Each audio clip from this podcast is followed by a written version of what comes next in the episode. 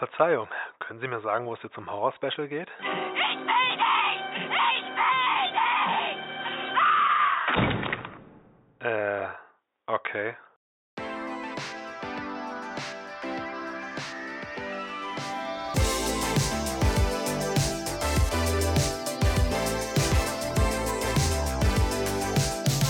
Liebe Geeks und Anhänger des Unheimlichen, des Okkulten und blutiger Fontänen, mein Name ist Jengis und ich heiße euch herzlich willkommen zu einer brandneuen, schaurig schönen Ausgabe von Geekgeplauder. Mir virtuell gegenüber sitzt ein Freund maskierter Mörder und trashiger 80s-Movies. Ich begrüße den allseits bekannten Philipp. Moin. Schön, dass wir mal wieder zusammen schnacken können. Ist ja doch ein bisschen länger her gewesen. Jetzt zeitlich bedingt hat es sich leider nicht äh, anders bewerkstelligen lassen. Ja, leider. Ich muss sagen, das ist echt ein bisschen ungünstig momentan mit der Zeit, aber ich freue mich umso mehr wieder dabei zu sein. Ich mich auch, vor allen Dingen auf die heutige Ausgabe. Also Philipp, ich weiß nicht, wie es dir geht, aber ich habe mich schon lange auf dieses Thema gefreut und ich finde, dieser Talk ist auch lange überfällig angesichts unserer Vorliebe. Ja, also da geht es mir ganz genauso wie dir. Und um unsere Zuhörer nicht weiter auf die Folter zu spannen, ich meine nicht, dass der Titel dieser Folge nicht sowieso schon alles verraten hat, vermutlich.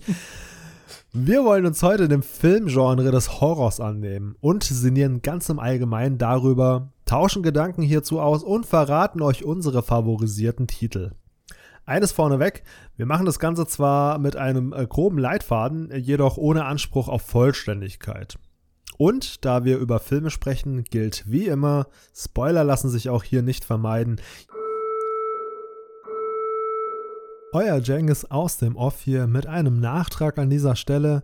Wir haben uns in der Hitze der Leidenschaft mitreißen lassen, weshalb ich nochmal mit Nachdruck auf Spoiler hinweisen muss. Jedoch handelt es sich in den meisten Fällen um ältere Streifen, zudem fallen wir in der Regel nicht mit der Tür ins Haus, die Spoiler folgen im Laufe des jeweiligen Gesprächs. So viel von mir aus dem Off und jetzt ganz viel Spaß bei unserem Horror-Special. So, und gemäß unserer Tradition leite ich das Gespräch ein mit einer Frage an mein Gegenüber. Und diese lautet: Philipp, was fasziniert dich an Horrorfilmen? Ja, also ganz genau, also ich sag mal so, der Ursprung für die Faszination kann ich gar nicht so ergründen, aber ich weiß, dass ich schon als Kind immer fasziniert von Monstern war. Eine der Erinnerungen ist zum Beispiel, als ich in der Grundschule war und wir sollten bei der Einschulung ein Bild von Schneemännern malen und ich habe diese Schneemänner direkt umfunktioniert zu Monstern. Das ist schon ein bisschen bezeichnet. Äh, ja, klingt, klingt wirst du nach einem Fall für den Therapeuten. Ups. Aber allgemein an Horror finde ich, es ist so eine gewisse Spannung. Also, wenn die gut gemacht sind, die Atmosphäre, dann ist man immer ein bisschen angespannt, wartet darauf, was als nächstes passiert. Und auf der anderen Seite gibt es viele Horrorfilme, die nicht wirklich gruselig sind, aber die so einen Spaßfaktor haben, sei es Blätter oder Slasher. Da ist die Gewalt immer so übertrieben, dass ich das lustig finde. Das klingt vielleicht für den einen oder anderen seltsam, aber ich finde solche Filme unterhaltsam. ja, ein bisschen. Also einige von denen sind ja auch gewollt äh, komisch und bauen ja auch ganz, ganz gewollt und gezielt äh, solche Elemente mit ein, über die man auch schmunzeln und teilweise lachen kann. Aber das ist natürlich wieder abhängig von dem Subgenre, denn äh, Horrorfilm ist die große Überschrift und darunter hast du dann ganz, ganz viele verschiedene Kategorien noch. Aber ich teile auf jeden Fall deine Begeisterung auch bei mir hat es schon in frühen Jahren angefangen. Zwar ohne ummodellierte, unheimliche Schneemänner, aber dafür äh, ganz, ganz viel äh, Blick für Horrorfilme und Horrorserien im Fernsehen. Und ich muss sagen, meine Eltern waren super streng, hey, wirklich. Also meine Eltern haben da sehr drauf geachtet, dass ich da auch nicht zu Gesicht kriege, was nicht gemäß meinem Alter ist. Und umso heißer war ich dann natürlich auf diesen ganzen Stuff. Eine der Serien, die mich sehr angesprochen haben, war zum Beispiel die Geschichten aus der Gruft. Es gab eine Trickfilmserie, die habe ich äh, zutage gucken können, aber es gab auch eine Live-Action-Serie, die nur zur sehr späten Stunde kam. Und ich kann mich erinnern, dass mein Stiefvater diese Serie gerne verfolgt hat und ich bei dem Gang zur Toilette spät abends äh, noch ins Wohnzimmer geschielt habe für ein paar Minuten, bis ich erwischt wurde und dann einen heißen Satz Ohren gehabt dafür. Aber äh, grundsätzlich, äh, ja, ja habe ich da äh, wahrscheinlich rückblickend ganz gut so äh, im Kindesalter nicht viel Horror mitbekommen. Ein weiterer Punkt, der mich am Horror interessiert oder beziehungsweise fasziniert, sind die Effekte. Diese handgemachten, seines Monster, seines Bluteffekte, Wunden, das ist in manchen Filmen so realistisch dargestellt und ich bin immer wieder fasziniert, wie sie das machen, was für Tricks die anwenden, die man auf den ersten Blick gar nicht so erkennt, dass es zum Beispiel nur Kaugummis ist. Das finde ich ist wirklich eine Handwerkskunst, die ähm, leider immer weniger wird. Ja, auf jeden Fall.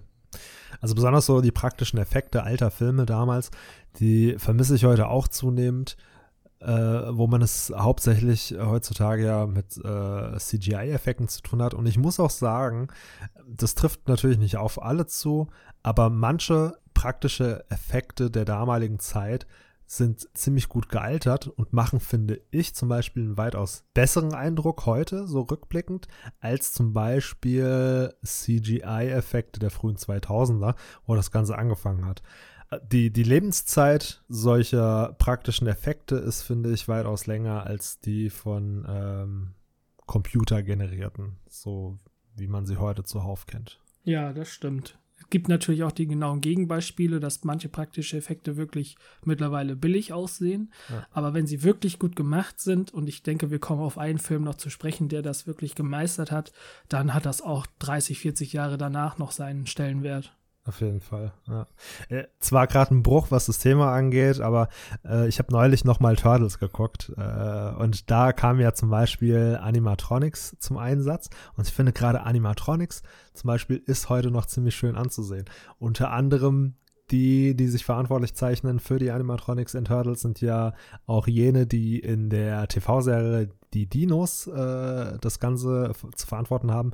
Und ähm, ich finde, das ist heute noch echt super toll anzusehen. Und das sieht ja realistisch. Ich weiß nicht, ob das zutreffend ist, aber es sieht sehr authentisch aus und finde, bereitet heute noch Spaß. Da stimme ich dir zu. Auf jeden Fall. Zum Thema Horrorfilm kommen wir zurück zum Wesentlichen. Äh, einer der großen Namen ist ja Stephen King und äh, dieser sagte zum Beispiel mal in einem Interview, dass der höchste Preis, den wir fürs Erwachsenwerden gezahlt haben, der Verlust unserer Vorstellungskraft und die Fähigkeit zu träumen ist. Und sein Bestreben mit seinen Büchern äh, ist wohl genau das. Er möchte seinen Zuschauern eben äh, jeden Verlust zurückgeben, möchte Erwachsenen wieder äh, beibringen, äh, über den Tellerrand hinauszuschauen und ähm, sich seiner Fantasie hinzugeben und auch wieder zu träumen, äh, so wie es einst Kinder taten. In seinem Fall vielleicht eher Albträume, aber ich fand das sehr inspirierend, was er da gesagt hat, weil es ist ja durchaus so, dass man äh, natürlich als Kind mit ganz anderen Augen durch die Welt gestapft ist und auch viel empfänglicher natürlich war für, für unheimliche Dinge oder für die kleinen Dinge, die äh, Erwachsenen so gar nicht mehr auffallen. Und insofern, ja, da kann ich ihm eigentlich nur zustimmen. Er hat durchaus recht. Dass, ähm, aber gleichzeitig, äh, finde ich, löst er häufig auch sein Versprechen ein. Denn ich für meinen Teil kann mich sehr gut in seinen Geschichten verlieren und habe auch großen Spaß daran. Und äh, ich finde, er äh, kann das auch ziemlich gut, äh, die Fantasie anregen und es in einer sehr äh, bildhaften Sprache schreiben. Und äh, das genieße ich so sehr an seinen Geschichten und letztendlich auch an den Verfilmungen seiner Geschichten. Mal eine bessere Verfilmung, mal schlechter. Die sind jetzt nicht alle gelungen, muss ich gestehen. Der Meinung ist auch Stephen King persönlich, aber alles in allem einer meiner Lieblingsautoren. Ja, also ich kann dem zustimmen. Ich habe jetzt nicht so viele Bücher von ihm gelesen, aber da waren noch schon ein paar dabei, die waren echt gut geschrieben. Ich erinnere mich an eine Kurzgeschichte, da ging es um ein Foto von einem Hund oder Wolf. Und ich weiß nicht mehr ganz genau. Ich glaube, der hat sich immer ein bisschen verändert auf diesem Bild. Und das war irgendwie so unheimlich auch geschrieben. Das fand ich richtig gut. Okay, das ist eine Kurzgeschichte, die ich nicht kenne, aber deine Erzählung, sei sie noch so kurz, äh, finde ich, hat schon genügend Anreiz gegeben. Ja, das fiel mir gerade spontan ein und die Erinnerung ist nicht mehr ganz so frisch. Kein Problem. Aber falls du nochmal über die Geschichte stoßen solltest, darfst du sie mir gerne zusenden. Vielleicht kennt ihr auch jemand von unseren Zuhörern. Zum Thema Faszination für Horrorfilme. Ich glaube, ein weiterer Aspekt ist der, also es ist zumindest ein Aspekt, den ich sehr gut nachvollziehen kann. Es klingt jetzt ein bisschen paradox, aber ich glaube, Horrorfilme sind halt auch so eine Art Zuflucht. Man findet so ein bisschen Geborgenheit darin, angesichts äh, solcher übermächtigen und grauenvollen Gefahren, wie man sie in äh, Horrorfilmen wiederfindet, wie zum Beispiel Monster und Geistern, wirkt es Grauen in unserer Realität wie Kriminalität, Kriege oder Naturkatastrophen plötzlich so viel weniger gefährlich. Entschärft das Ganze, finde ich, so ein Stück weit. Und gleichzeitig überkommt einen die Erleichterung am Ende eines jeden Films, als würde man aus einem Albtraum erwachen und feststellen, dass es nur ein Traum war und nicht echt. Ja, da habe ich auch mal interessante, äh, ich weiß nicht, ob es eine These ist, zugehört. Und zwar ist es so, dass, also wir haben jetzt momentan hier bei uns aktuell keinen Krieg. Es ist keine Pest, was weiß ich. Ja, doch, ja, halb.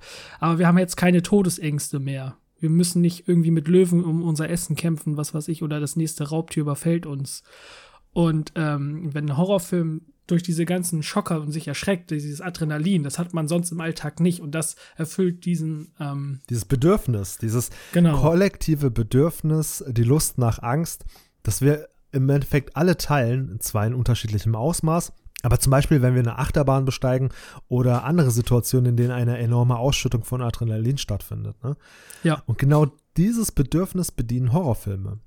Der Zuschauer begibt sich in eine kontrollierte Umgebung, in einem zeitlich abgesteckten Rahmen, äh, worin wir Angst erleben und gleichzeitig die Kontrolle darüber behalten können. Genau, weil wir genau wissen, am Ende ist eh alles gut, uns passiert nichts. Richtig. Und äh, weil wir halt auch dadurch, dass wir, dass wir die Kontrolle über den Film haben, sprich wir ihn jederzeit anhalten können, äh, äh, auch wissen, wir können eingreifen, wann immer uns das Unbehagen ähm, übermannt. Deswegen äh, ist es, glaube ich, ein ganz großer Faktor bei der Faszination für Horrorfilme. Ich würde sagen, genug der Einleitung. Lass uns doch mal einen Blick werfen in die Anfänge des Horrorfilms. Du hast mir neulich erzählt, dass du da ein bisschen äh, nachgeholt hast, äh, was, was Filme der frühen Jahrzehnte angeht. Genau. Ich habe mir die Klassiker von Universal angeguckt. Dracula, Frankenstein, Der unsichtbare Mann. Also alles so von 1930, 31. Ja, die, so, so diese ganzen Kultmonster, Genau. die, die man aus zig weiteren Verfilmungen, Interpretationen kennt. Ja, sehr cool. Ich habe die originalen Fassungen, muss ich gestehen, nicht geguckt und da besteht bei mir auch sehr, sehr viel äh, Nachholbedarf. Das muss ich definitiv noch machen. Aber wie ist dein Fazit? Wie erging es dir bei diesen Streifen? Also, wenn man das mit dem Auge von heute betrachtet, kannst du es nicht wirklich als Horror bezeichnen. Das sind, ich würde eher sagen, Gruselfilme trifft es wohl eher, weil sie so eine kleine, leichte, schaurige Stimmung haben. Die sind jetzt nicht wirklich darauf aus, zu schocken. Damals vielleicht schon, aber das war halt auch eine andere Gesellschaft als heute. Ich muss allerdings sagen, die Filme sind bald 100 Jahre alt. Die Effekte sind teilweise echt noch gut. Also ich habe echt nicht schlecht gestaunt bei der unsichtbare Mann zum Beispiel, wie sie die Fußstapfen im Schnee gemacht haben, weil der läuft da lang und nach und nach sind da halt Fu- Fußspuren im Schnee. Ich habe mir dann das Making-of dazu angeguckt, wie sie es gemacht haben, ist halt super cool, aber der Effekt, der bleibt immer noch einzigartig. Äh, we- weißt du noch, aus welchem Jahr der Film ist? Der müsste 33, glaube ich, sein. Krass, also unvorstellbar. Vor allen Dingen, wenn ich so bedenke, wie hätten sie das wohl geregelt, wenn der Film irgendwie äh, in den 60ern, 70ern, 80ern so rausgekommen wäre? Vermutlich noch am ehesten mit Stop Motion. Die hatten eine Holzplatte auf dem Boden, darüber war der Schnee und die hatten quasi ein Loch im Boden, wo die unter der Holzplatte waren, haben dann so quasi die Füße ausgeschnitten und einfach runtergezogen. Ach, krass, wie kreativ ist das denn? Dass von oben das so aussieht, als wenn der Schnee eingedrückt wird, aber in Wirklichkeit fällt er einfach von unten weg. wow, heftig. Also Hut ab, wirklich. Mit genügend Kreativität kriegt man echt alles umgesetzt. Ja. Ein äh, weiterer sehr bekannter Film, der Geschichte geschrieben hat, ist die Verfilmung der äh, Literaturfigur Dracula aus Bram Stokers Roman, der ja, glaube ich, einige Jahre zuvor äh, veröffentlicht wurde, und zwar im Jahre 1931. Genau. Den hast du auch geguckt? Den noch nicht, das ist der einzige, der von denen fehlt. Ah, Ich habe Frankenstein und Frankensteins Braut gesehen und Wol der Wolfmann, aber den leider noch nicht. Dann hast du wahrscheinlich auch den äh, neun Jahre vorher erschienenen Vampirfilm, der ebenfalls äh, die Verfilmung von Bram Stokers Stoff sein sollte, ursprünglich Nosferatu. Ebenfalls nicht gesehen, nehme ich an. Genau, den habe ich auch schon Ewigkeiten auf der Liste, aber den habe ich noch nicht gesehen. Aber allein wie Nosferatu da aussieht, ist schon ein bisschen creepy, sage ich mal. Und durch diese Schwarz-Weiß und nicht ganz genau äh, in flüssiger Bildrate wirkt das halt auch ein bisschen unheimlich.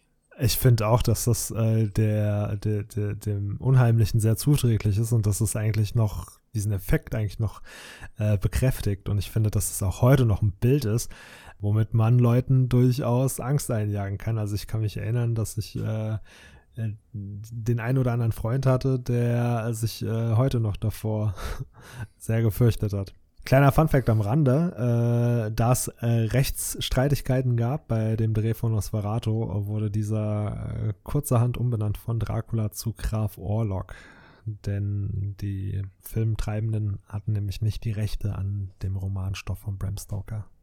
Hm, das habe ich mir schon fast gedacht, dass es irgendwie mit Rechtsstreit zu tun hat, weil sonst hätten sie ihn einfach Dracula genannt.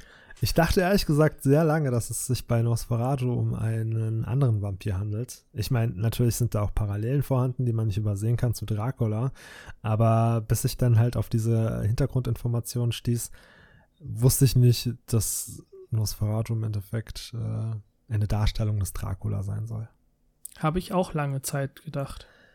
Ein weiterer sehr äh, populärer Film, der bis heute das Horrorfilmgenre nachhaltig geprägt hat, ist im Jahre 1920 das Kabinett des Dr. Caligari. Ein äh, deutscher Film, der in äh, Berlin ur uraufgeführt wurde.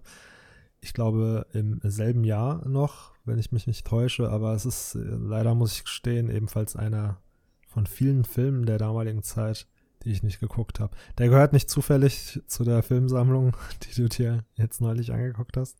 Nein, leider nicht. Ich fände es eigentlich total spannend, mal so eine Liste aufzustellen ähm, von ja, den wichtigsten Referenzen äh, der damaligen Zeit und diese dann äh, der Reihe nach abzuhandeln und sich dann der Reihe nach anzugucken. Als Horror-Fan äh, ist das eigentlich ein äh, Must-Do ja, dass man sich zumindest so ein bisschen mit dem Ursprung vielleicht mal auseinandersetzt. Also das ist schon interessant. Zumal man immer häufig auch zu lesen kriegt, dass deren Einflüsse bis heute noch nachweislich in Horrorfilmen Platz finden. Ne? Also ich kann es nicht benennen, genau. Ich würde sie wahrscheinlich auch nicht wiedererkennen. Ich kann es nicht identifizieren, weil ich, wie gesagt, die Ursprünge, die Filme der damaligen Zeit nicht gesehen habe. Aber wie gesagt, das möchte ich definitiv nachholen. Es gibt ja, glaube ich, auch, wenn ich mich nicht irre, von vielen Filmen so eine restaurierte Version, unter anderem auf äh, Blu-ray, die nochmal überarbeitet und digital aufgearbeitet, also die nochmal digital aufgearbeitet wurde und äh, natürlich weitaus besser anzusehen ist als die Originalversion aus der damaligen Zeit. Genau, ich habe die auch auf Blu-ray gesehen. Ah, ist das so eine Compilation, die du hast auf einer Blu-ray oder sind das einzelne Filme jeweils? Das sind einzelne Filme. Es ist halt nur eine Box mit acht Filmen, glaube ich. Aber die hast du noch nicht alle gesehen, nehme ich an. Nein. Das Phantom der Oper gehört da auch zu, aber das ist halt so ein halbes Musical mit richtig Operngeschmetter und das ich kann weiß. ich, das halten meine Ohren irgendwie nicht aus. Ja, ja. es tut weiß. mir leid. Also, ich habe da ein bisschen durchgeskippt, aber oh, nee, das war nicht so meins. Da tue ich mich ehrlich gesagt auch schwer. Also, das Phantom der Oper ist da bei weitem nicht der einzige Film dieser Art. Es gibt äh, da durchaus noch andere, ich sag mal, wichtige Referenzen mit einem hohen musikalischen Anteil. Und ich tue mich da auch immer ziemlich schwer. Ich meine, ich bin schon einer, der bei Disney-Filmen damals als Kind nicht viel mit den Musiknummern anfangen konnte. Und in einem großen Film will ich bestimmt äh, niemanden äh, trällern hören. Aber ich war tatsächlich äh, so fasziniert von äh, dem Phantom der Oper, dass ich in der vierten Klasse, glaube ich, war das, zu Fasching, als äh, dieser verkleidet war. Oh. Mehr schlecht als recht, muss ich gestehen. Ich hatte, was hatte ich denn? Ich hatte so einen, so einen überlangen Umhang, der aber so lang war und gekürzt werden musste, was meine Mutter dann innerhalb der kurzen Zeit nicht geschafft hat. Also trat ich ständig auf diesen und bin sogar, glaube ich, einmal über meinen eigenen Umhang gestolpert. Und äh, die Maske bestand auch nur aus ganz dünnem Plastik. Also ich glaube, die hat diesen Tag nicht überstanden. Alles in allem Ich fand's ganz cool, aber rückblickend hätte man das bestimmt auch besser bewerkstelligen können. Wo wir gerade bei der Kindheit sind, kannst du dich daran erinnern, was dein erster richtiger Horrorfilm war, den du gesehen hast? Also nicht nur so heimlich äh, auf dem Flur stehend, sondern so richtig selbst? Da fallen mir gleich zwei Titel ein, aber ich weiß ehrlich gesagt nicht, welcher zuerst kam. Aber ich glaube, ich kann den Titel nicht nennen, ohne so ein bisschen vorzugreifen. Egal, mach nichts, ist ja nicht weiter schlimm. Ich nenne den Titel einfach, aber wir können ja, werden ja später noch weiter darauf eingehen. Zum einen ist das Stephen Kings Ass, also das Original damals aus den 90ern. Ja. Der Zweiteiler. Es war, glaube ich, ursprünglich ein TV-Film, der äh, nie ins Kino kam. Genau. Und äh, der andere Film ist äh, der ach so berühmt-berüchtigte verbotene Indexfilm, Tanz der Teufel. Ach, krass. das beides als Einstand. ja, ja, ja. Ich wollte es gleich zu Beginn wissen. Und in beiden Fällen äh, war das natürlich purer Zufall. Ne? Im Falle von Tanz der Teufel, ich glaube, ich hatte es dir schon mal erzählt, ein Freund kam irgendwie an die Videokassette, seine Eltern waren weg und äh, wir hatten sturmfrei. Tja, es war natürlich ein absolutes Muss, diesen Film dann zu gucken bei der Gelegenheit. Es war am helllichsten Tag, wir mussten den Film gucken, denn am Nachmittag kamen seine Eltern schon zurück, also haben wir die Rollläden runtergemacht und dann den Film reingehauen. Und das war eine Tortur, sage ich dir. Wir waren, keine Ahnung, elf oder so oder, oder zwölf maximal. Und der hat uns echt gut zugesetzt. Und Stephen Kings Ass habe ich alleine geguckt. Das ist tatsächlich, das hatte ich glaube ich auch mal am Rande erwähnt, bis heute einer meiner nachhaltigsten und schlimmsten filmischen Erlebnisse, die ich als Kind hatte. Pennywise der Clown hat mich lange in meinen Träumen verfolgt danach. Ja, das glaube ich wohl. Also wenn man den in jungen Jahren sieht, ist das nicht ohne. Aber wie gesagt, ich weiß nicht, welcher beider Filme zuerst kam. Kannst du dich an deinen ersten erinnern? Oh, ganz genau nicht, aber das erste, was mir so im Kopf kam, ist, glaube ich, Gremlins. Das ist jetzt kein Horrorfilm an sich, es ist so eine Unterordnung vom Horror, dieses Creature-Feature. Aber ich glaube, das war so mit das erste, was ich irgendwie mit sechs oder so schon gesehen habe. Und wie ging's dir bei dem Film? Hast du richtig Schiss oder hast du eher geschmunzelt? Nö, ich fand die cool. das ist ja Monster, Monster sind immer mein Ding gewesen. Ähm, gut, das Ende, wenn der so richtig wegschmilzt, das ist jetzt nicht so geil gewesen als Kind, aber äh, sonst ging's eigentlich. Ich kann mich ja auch erinnern, den damals in jungen Jahren gesehen zu haben, aber also wirklich Furcht eingeflößt hat er mir jetzt nicht unbedingt. Und ich glaube, Critters so ähnlich, ne? Auch, also äh, schlägt er in dieselbe Kerbe. Den fand ich jetzt auch nicht besonders furchteinflößend. Nein, sind sie auch nicht. Die habe ich erst vor drei Jahren oder so gesehen, die Critters-Filme. Ach, zum ersten Mal, echt? Ja.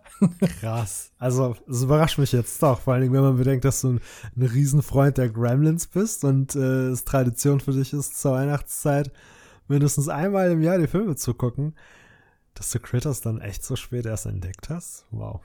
Kannte ich früher nicht. Und ich habe immer wieder jetzt in, den, in mein Heranwachsen immer wieder was von denen gehört, aber nie gesehen. Und irgendwann gab es halt irgendwo im Angebot alle vier Filme in einer Box. Hab ich gedacht, yo. Ey, das ist doppelt so witzig, wenn man bedenkt, dass du ja den Turtles-Film häufig gesehen hast und Raphael im ersten Teil ja auch Critters guckt im Kino. Genau, daher kenne ich die. Ach so. daher habe ich den Namen zum ersten Mal gehört. Und, aber kam es damals trotzdem nicht auf die Idee, sondern erst viel später, ach, dieser Critters-Film, den ich jetzt schon, schon zum 20. Mal in Turtles sehe. Ich glaube, könnte ich mir jetzt auch mal angucken.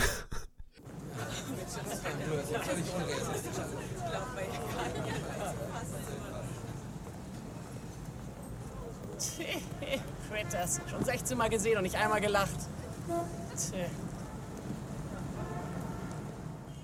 Naja, besser später als nie. Außerdem, ich habe jetzt auch nicht alles geguckt von damals. Ne? Also ich habe da auch, wie gesagt, noch äh, einige Wissenslücken. Gab ja auch viel schon damals. Ne? Also ich, Ja.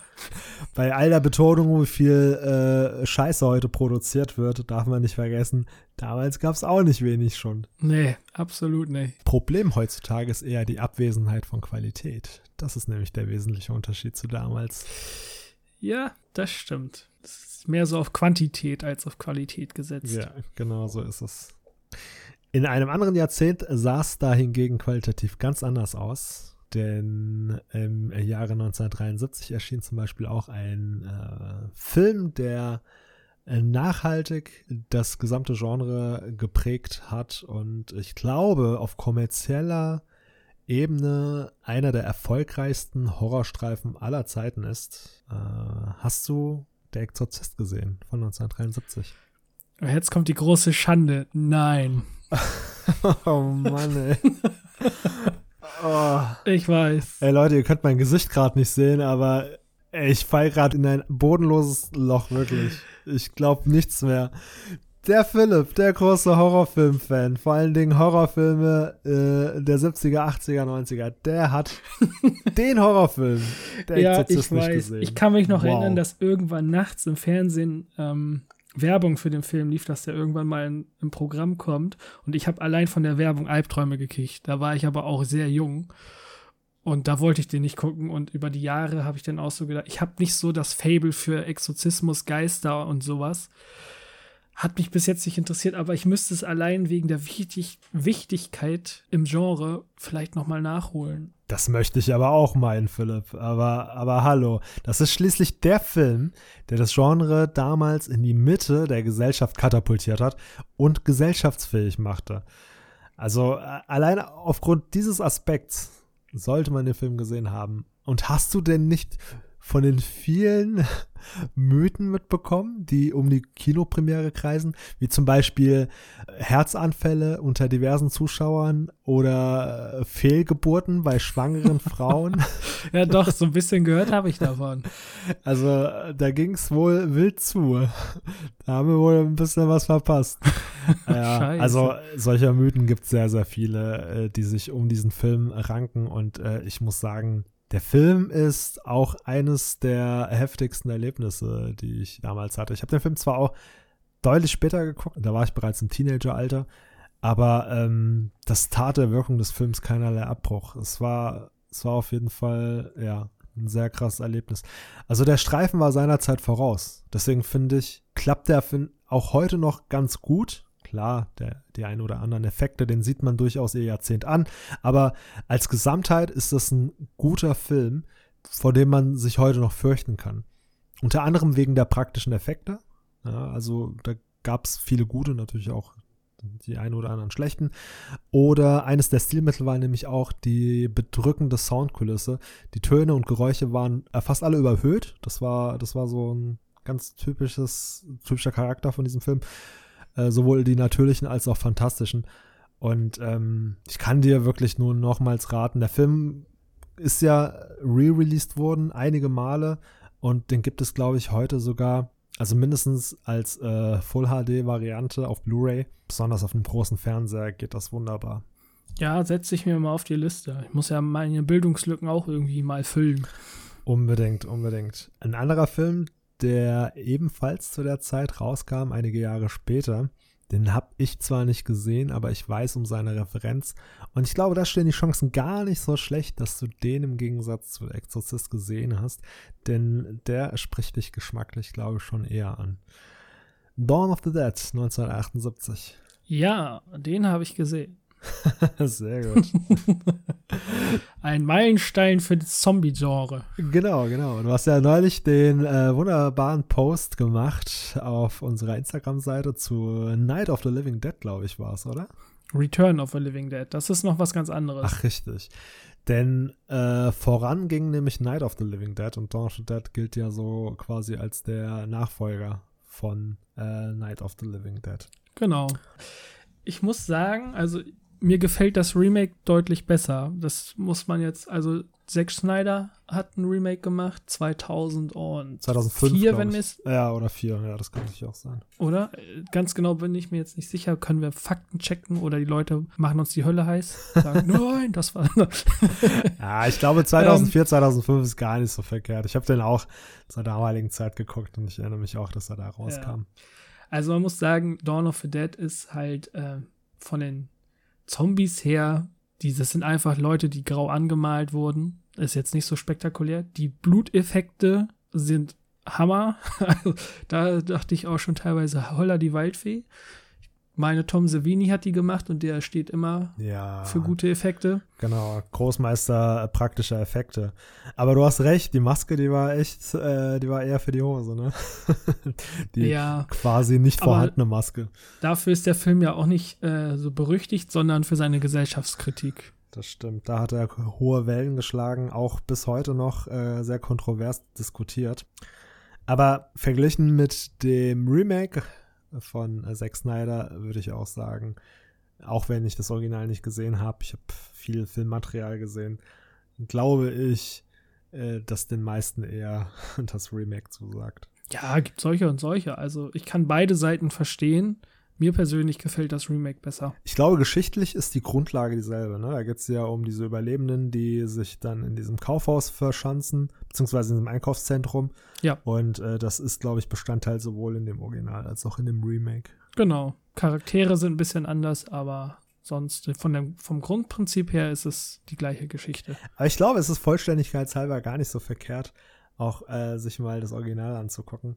Äh, Gerade weil ich finde, dass das Remake Dawn of the Dead einer der besten Zombie-Filme sind, die ich jemals gesehen habe. Also es ist wirklich einer meiner absoluten Favoriten. Ja. Ähm, ich finde auch, dass die Nachfolger äh, da nicht rankommen. Also dramaturgisch und auch äh, erzählerisch ist Dawn of the Dead aus dem Jahr 2004, 2005 ganz, ganz stark. Da kommt für mich lange nichts dran und äh, gerade deshalb wüsste ich gerne, wenn auch die Maske, wie gesagt, äh, nicht besonders gut war, äh, wie sich das verhält im Original vergleich, verglichen dazu. Ja. Mal gucken. Ich glaube, auch das muss ich mir auf die Liste setzen. Oh man, ich merke schon, unsere, äh, hier häufen sich wieder eine Menge Nachholtitel an, die wir uns beide hier. Ich denke auch, wenn wir hier fertig sind, dann haben wir jeder irgendwie zehn neue Titel auf der Liste oder so. Ich bin froh, dass wir niemanden in der Runde haben, der äh, die Folgewoche pr- überprüft, ob die Hausaufgaben gemacht wurden. Ich, hätte, ich würde eine Sechs nach der anderen kassieren. In einer Woche. Das Dawn of the Dead ist ja jetzt vom Index runter, also auch wieder frei erhältlich. Ach, ist das erst vor kurzem passiert, oder was?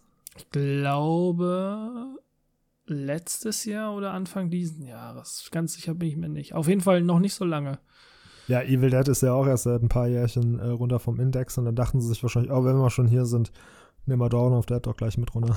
Oh, wo wir gerade beim Index sind. Ich habe irgendwann mal ähm, mir auf einer Messe von Freitag den 13. den dritten Teil geholt und da habe ich im Vorfeld nämlich gelesen, dass der für 25 Jahre noch auf dem Index steht und so. Und dann dachte ich, oh, wenn der schon so lange beschlagnahmt wird, das muss ja voll der krasse Film sein. Das muss ja so Tanz der Teufel-Niveau sein.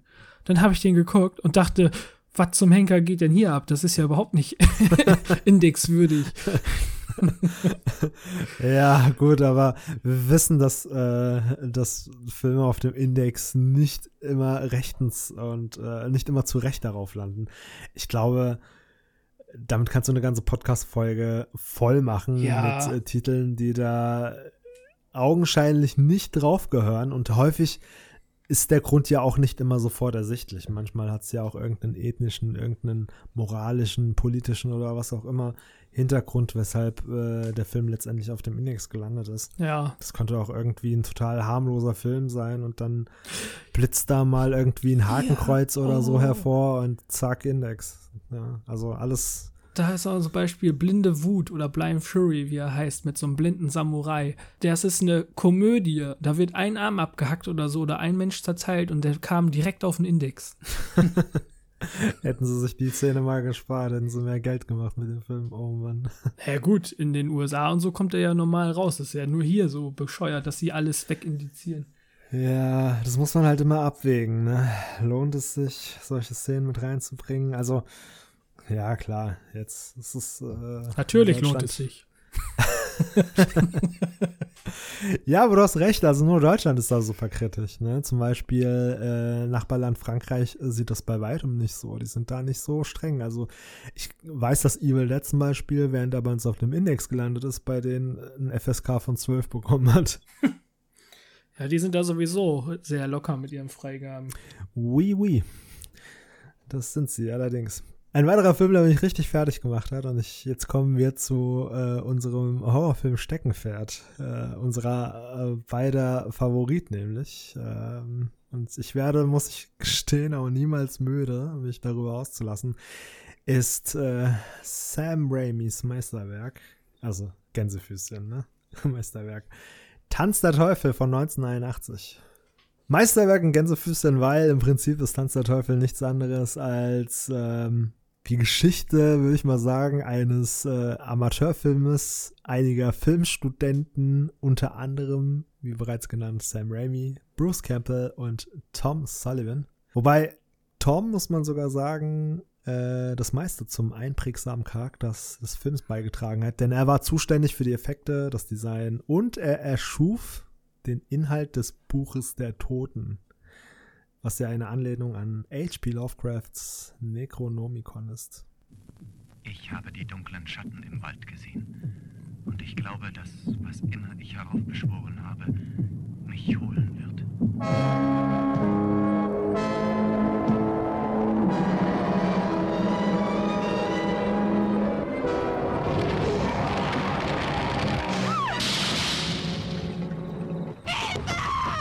Was ist passiert? Hat dich da draußen im Wald jemand überfallen? Nein, es waren die Bäume selbst.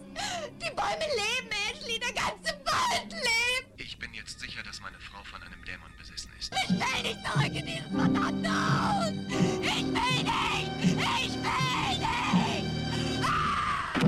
Vor vier Jahren, hier in diesem stillen Wald, hier in dieser gemütlichen Blockhütte, geschah etwas. Etwas so Schreckliches.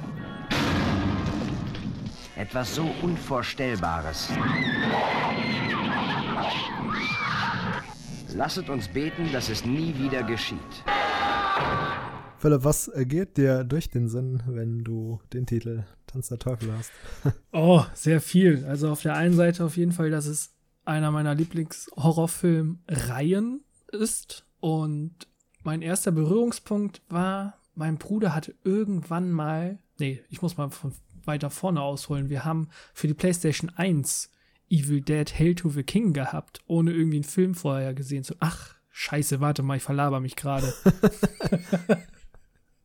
Kein Problem. Also mein erster Berührungspunkt mit der Reihe war tatsächlich Army of the Dark. Army of Darkness? Ja, Army of Darkness.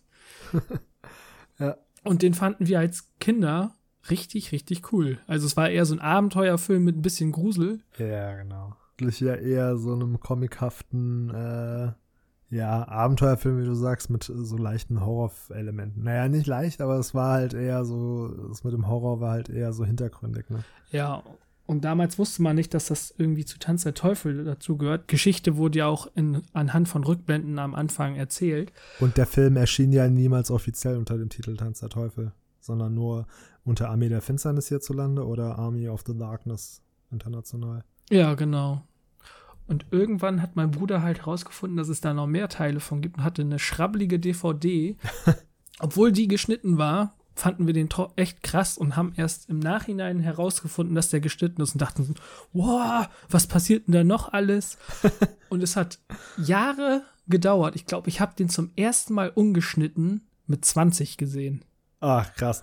Den ersten Teil meinst du jetzt? Genau. Okay. Heftig, heftig. Ja, also der erste Teil war ja, wie gesagt, so mit einem extrem geringen Budget übrigens von gerade mal 350.000 Dollar quasi so der erste Versuch, der erste Gehversuch. Und bei dem Dreh damals ging ja schon echt eine Menge schief. Also die konnten sich ja im Prinzip nichts leisten. Ne? 350.000 Dollar, keine Ahnung, reicht gerade mal für die Autobahnmaut, um zur Hütte zu kommen oder so. also das ist echt Ja. nur Kleingeld bei der Filmproduktion. Und äh, ja, da sind so Sachen passiert, wie zum Beispiel, dass ihm halt im Laufe der Produktion das Kleingeld ausgegangen ist und dann konnte er auch irgendwann die Darsteller nicht mehr bezahlen. Die sind dann auch abgesprungen und dann mussten zum Beispiel Freunde von Sam herhalten. Ja, Unter anderem auch sein Bruder, den sie ja da in äh, diesem gipsartigen Kostüm zugekleistert hatten. Weißt du noch? Ja, und die, ich glaube, die Dreharbeiten haben sich auch weiter hinausgezögert und dann hatten sie halt auch nicht mehr Zugriff auf alle Leute, weil die schon andere Projekte hatten. Und dann mussten, ähm, ja, Leute, wie nennt man das? Stand-ins. Komparsen? Nee. Ja, aber die haben bei, bei Sam Raimis Produktion immer einen Eigennamen, den ich, der mir jetzt gerade nicht einfällt. Ja, das sind halt, damit ja. man nicht klar erkennt, dass es die Schauspieler sind, springen da andere Leute ein mit Perücken rau drauf oder man filmt sie nur von hinten. Fake Shrimps, glaube ich, heißt das. Ah, ist egal. Auf jeden Fall war es eine höllische Produktion für die. Es hat, glaube ich, fast zwei Jahre gedauert, bis der Film fertig war. Und ja, gut, heutzutage sieht der vielleicht ein bisschen schäbig aus, aber Sagen wir, wie es ist. Also, der Film ist halt wirklich so das Projekt äh, einiger, wenn auch sehr kreativer Studenten. Und das sieht man in dem Film an allen Stellen auch an. Also, die Effekte sind ziemlich billig. Ja, der Film ist alles in allem, was die Effekte angeht, nicht besonders gut geworden. Aber ich meine, was erwartet man auch bei Requisiten, die man sich aus dem Baumarkt um die Ecke geliehen hat? was ja tatsächlich der Fall war. Und äh, die waren ja auch wirklich so vom Pech verfolgt. Ne? Ich habe gelesen, dass denen äh, im Laufe der Produktion auch viele dieser Requisiten abhanden gekommen sind. Die wurden schlichtweg geklaut so. Ja. Und ich muss sagen, dieser ganzen Widrigkeiten zum Trotz, dass sie den Film trotzdem noch fer fertiggestellt haben, der dann die Blaupause war für den Nachfolger Tanz der Teufel 2. Wenn man das bedenkt, so, ne, dann muss ich sagen, wirklich Hut ab vor dem Standvermögen äh, der Jungs. Das hat sich in jedem Fall gelohnt. Auch wenn man sagen muss, also Kassenschlager ist keiner der drei Filme geworden. Der hat, glaube ich, äh, Sam Raimi nicht zu großem Reichtum verholfen. Aber alles in allem, Hut ab, Chapeau. Gut gemacht. Ja, auf jeden Fall. Und ich denke auch, der Einfluss von den Filmen sieht man bis heute bei jedem Horrorfilm, der in einem Wald in einer, so einer Hütte spielt. Der hat dieses Subgenre, dieses sogenannte Cabin Horror, hat äh, dieser Film ja erst etabliert. Ja. Und ich finde auch, der Film hat einen schönen räudigen Look, sage ich mal. Der ist, der ist schmutzig, also man sieht die Filmrolle und so, weil das halt nicht die teuersten Kameras waren. Das Bild ist nicht ganz so sauber und so, das hat halt noch so einen schönen alten Touch. Die mussten sich die Hände ja sehr schmutzig machen. Unter anderem dabei ein zwei Meter tiefes Loch äh, zu graben, das herhalten musste als äh, Kellerschacht. Du weißt schon da, wo sie die eine Zombie-Braut da festgehalten haben. Ja, stimmt, da war ja gar kein Keller ursprünglich. Richtig. Und deswegen, um sich da auszuhelfen, haben sie, wie gesagt, diese zwei Meter Loch gegraben. Und dieser eigentliche Keller ist der Keller einer der Darsteller, der mehrere Bundesstaaten weit weg ist. ja, das ist auch immer wieder so ein äh, Filmmagie, sage ich mal. Das ist bei einigen Filmen, wenn man denkt, die gehen in eine Tür rein und sind dann in den Raum, aber in Wirklichkeit liegen zwischen den zwei Räumen zwei Staaten. ja, eine komplett andere Kulisse, äh, viele, viele Meilen weit entfernt. Aber äh, sie schaffen es natürlich durch den Schnitt, diese Magie aufrechtzuerhalten. Und äh, alles, was wir sehen, ist, wie Ash sich hinunter in den Keller begibt, der so an Ort und Stelle nie vorhanden war. Die Romantik des Films. wir hatten Index erwähnt. Und äh, beachtlich, wenn man bedenkt, dass der Film über 30 Jahre auf dem Index war, bis schließlich nämlich erst 2016 auf Antrag des Rechteinhabers Sony hin die Indizierung komplett aufgehoben wurde. Und 2017 folgte dann die Aufführung des Films in Deutschland in mehr als 80 Städten mit einer FSK von 16 Jahren. Und ich habe ihn dann noch mal im Kino sehen können. Du Sau. Du wolltest die Gelegenheit nicht auslassen, mir das noch mal unter die Nase zu reiben, ne? Aber selbstverständlich. ja, und unter anderem T2, worum ich dich auch sehr beneide bis heute. und zurück ah. in die Zukunft und Pipe Fiction. ja, ja, ja, ist ja gut, ist ja gut. Aber Tanz der Teufel, Evil Dead nochmal im Kino zu sehen, das muss doch auch spannend gewesen sein, oder? Ja, vor allen Dingen, weil das Publikum halt nur aus Leuten bestand, die den Film kennen und feiern. Das ist dann schon eine lockere Stimmung da. Habt ihr gejubelt und Tränen geweint, als der Film losging? Also so schön war es dann leider nicht, weil es nicht ganz so voll war, aber bei anderen Filmen ist das dann schon echt ein Mehrwert. Ja. Vielleicht stoße ich ja mal auf ein Kino, der den hier in der Gegend aufführt, dann werde ich mich da auch auf jeden Fall reinbegeben. Äh, 1987 kam der zuvor erwähnte Tanz der Teufel 2, die Evil Dead 2. Und das war, wie gesagt, ein Film, der qualitativ sich deutlich abgehoben hat vom ersten Teil. Unter anderem lag das daran, dass ihnen äh, durch den Erfolg des ersten Teils hier äh, deutlich mehr Geld zur Verfügung stand, was dem Film auch verdammt gut tat. Also, wie gesagt, ich bin ein absoluter Fan des ersten Films, aber rückblickend muss man sagen, billiger ging es kaum. Aber der zweite Teil, der unterscheidet sich im Wesentlichen auch in der Tonalität, ne? Ja, der hat so ein bisschen lockere Stimmung und auch Humor mit eingeführt. Richtig. Also der erste war ja noch so bierernst. Es war ja so durch und durch ein Horrorfilm, so wie man es erwarten würde. Aber eins der charakteristischsten Stilmittel von Sam Raimi, und zwar so dieser typische Humor, der erhielt erst im zweiten Teil Einzug. Aber, was wir nicht erwähnt haben, der erste Teil hat bereits auch einige von Sam Raimis äh, Stilmittel eingeführt, unter anderem die Kameraarbeit, wie zum Beispiel, kennst doch noch diese bodennahen Kamerafahrten, zum Beispiel, wenn einer verfolgt wurde. Ne? Ja, So, das, das war ja auch so total typisch für ihn genau. diese Einstellung. Oder die typischen äh, 80er Action-Close-Ups. Ja, stimmt, mit den Zoom und leicht angewinkelt. Genau, das hat er auch gerne gemacht. Zum Beispiel, wenn sich Ash bewaffnet hat, ne? Immer schön an die Waffe kurz nah ranfahren und so. Das war ja, das war ja auch äh, ganz typisch für die, für die, für das Jahrzehnt damals. Und ich finde, auch schon im ersten Teil hat man das gemerkt, er verstand es dem Zuschauer durch seine Kamerafahrten das Gefühl zu geben, als stünde man mitten im Geschehen.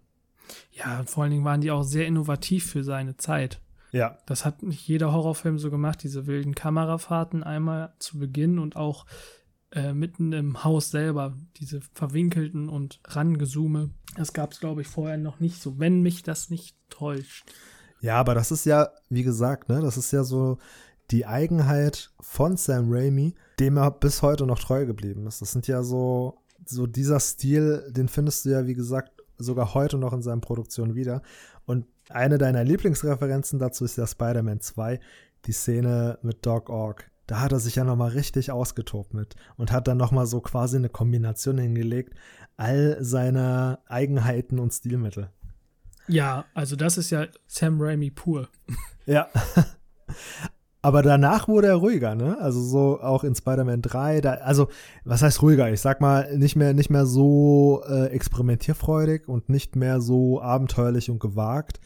Es hatte so ein bisschen den Eindruck, als wollte er in Spider-Man 2 in dieser einen Szene nochmal aus allen Rohren feuern. und ja, danach dann hat er einen gediegenen gemacht. Weiß ja auch nicht, wie viel das Studio ihn da immer reingeredet hat. Das kann auch sein, dass das eine Entscheidung von den Produzenten dann war oder ob es einfach nicht seinen Stil da gepasst hat. Ich weiß es nicht. Na, ich kann mir durchaus vorstellen, dass er diese einstigen Freiheiten, die er mal hatte, dann in späteren Produktionen nicht mehr hatte. Das ist halt das Problem bei Geldgebern, ne? Das ist so, bist du abhängig von externen äh, Finanziers, dann äh, musst du natürlich auch nach ihrer Pfeife tanzen, häufig. Und gerade Warner Brothers ist da ja in den letzten Jahren ziemlich in Verruf gekommen, was das angeht. Zurück zu Tanz der Teufel 2. Also, wie gesagt, ne, so ein weiterer Bestandteil war dann halt dieses, dieser klamaukige Slapstick, nenne ich es jetzt mal, der dann im zweiten Teil Einzug gehalten hat, wofür Sam Raimi bzw. die Tanz der Teufel-Reihe dann auch bekannt wurde. Und wie gesagt, Sam und sein Team hatten endlich die Möglichkeit, ins Volle zu gehen und äh, sich auszutoben, dank des deutlich höheren Budgets. Ja, alleine die Kettensägenhand. Ah, Das ist. Das muss man auch schon hinnehmen, dass das so funktioniert. So ein ikonisches Bild, aber da muss man halt auch erst mal auf die Idee kommen. Ne? Ich weiß nicht, wie viel Pott die geraucht haben, damit die den Einfall haben, aber es ist abgefahren. Wenn ich an Ash mit seiner Kettensäge denke, dann kommt für mich eigentlich noch am ehesten dieses Bild in den Sinn. Völlig überzogen, Armee der Finsternis, wo er oben ohne, mit diesem stählernen Körper schon fast Arnold Schwarzenegger-like, Conan der Barbar, mit seiner Kettensäge da so drauf äh, posiert. Abgefahrenes Filmposter. Ja, auf jeden Fall. Ich habe jetzt eigentlich erwartet, dass du so einwirfst, ich habe das Poster bei mir im Wohnzimmer hängen. Oh, habe ich sogar. Ja, stimmt. Ich wusste es, ey, es war so klar, du bist so berechenbar. Das habe ich ganz vergessen. Du bist so berechenbar. Weißt du, ich kenne dich so gut in der Hinsicht, dass ich den Einwurf machen konnte an deiner Stelle.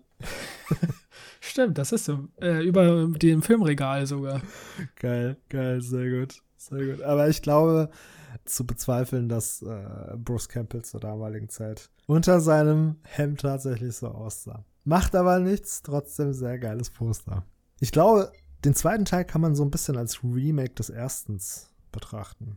So halb, würde ich sagen, ja. Also, es ist halt eine komplizierte Sache, weil sie die Rechte nicht hatten und dann mussten sie die Rückblenden vom, zum ersten Teil neu drehen und dann passt der Anschluss nicht mehr so richtig. Es ist nicht ganz rund. Das macht aber nichts, aber ich finde den zweiten Teil, wie gesagt, deutlich besser. Und ich fand, ehrlich gesagt, die Geschichte auch cooler. Ne? Weil dann im Laufe des Films kamen ja später noch äh, weitere Charaktere hinzu, als äh, quasi äh, so dieses Gespenstergespuke schon losging. Ich fand, das war der Dynamik des Films sehr zuträglich. Also insofern, das Original hat natürlich bei mir einen ganz hohen Stellenwert und auch einen besonderen Platz. Den wird der erste Teil immer behalten, aber rückblickend ist, glaube ich, der zweite Teil deutlich besser und auch der, den ich mir heute häufiger angeguckt habe als den ersten. Ja, ich müsste den zweiten, glaube ich, nochmal sehen. Ich habe den, ich weiß gar nicht, vor einem halben Jahr oder so das letzte Mal gesehen und da musste ich sagen, fand ich den ersten besser. Ich weiß, irgendwie, vielleicht war auch meine Stimmung da nicht ganz so gut, weil bei manchen Filmen mu muss ja auch die Stimmung passen. Müsste ich ihn mir nochmal angucken. Oh, die Stimmung für Evil Dead ist doch eigentlich immer da. Kann man so sagen.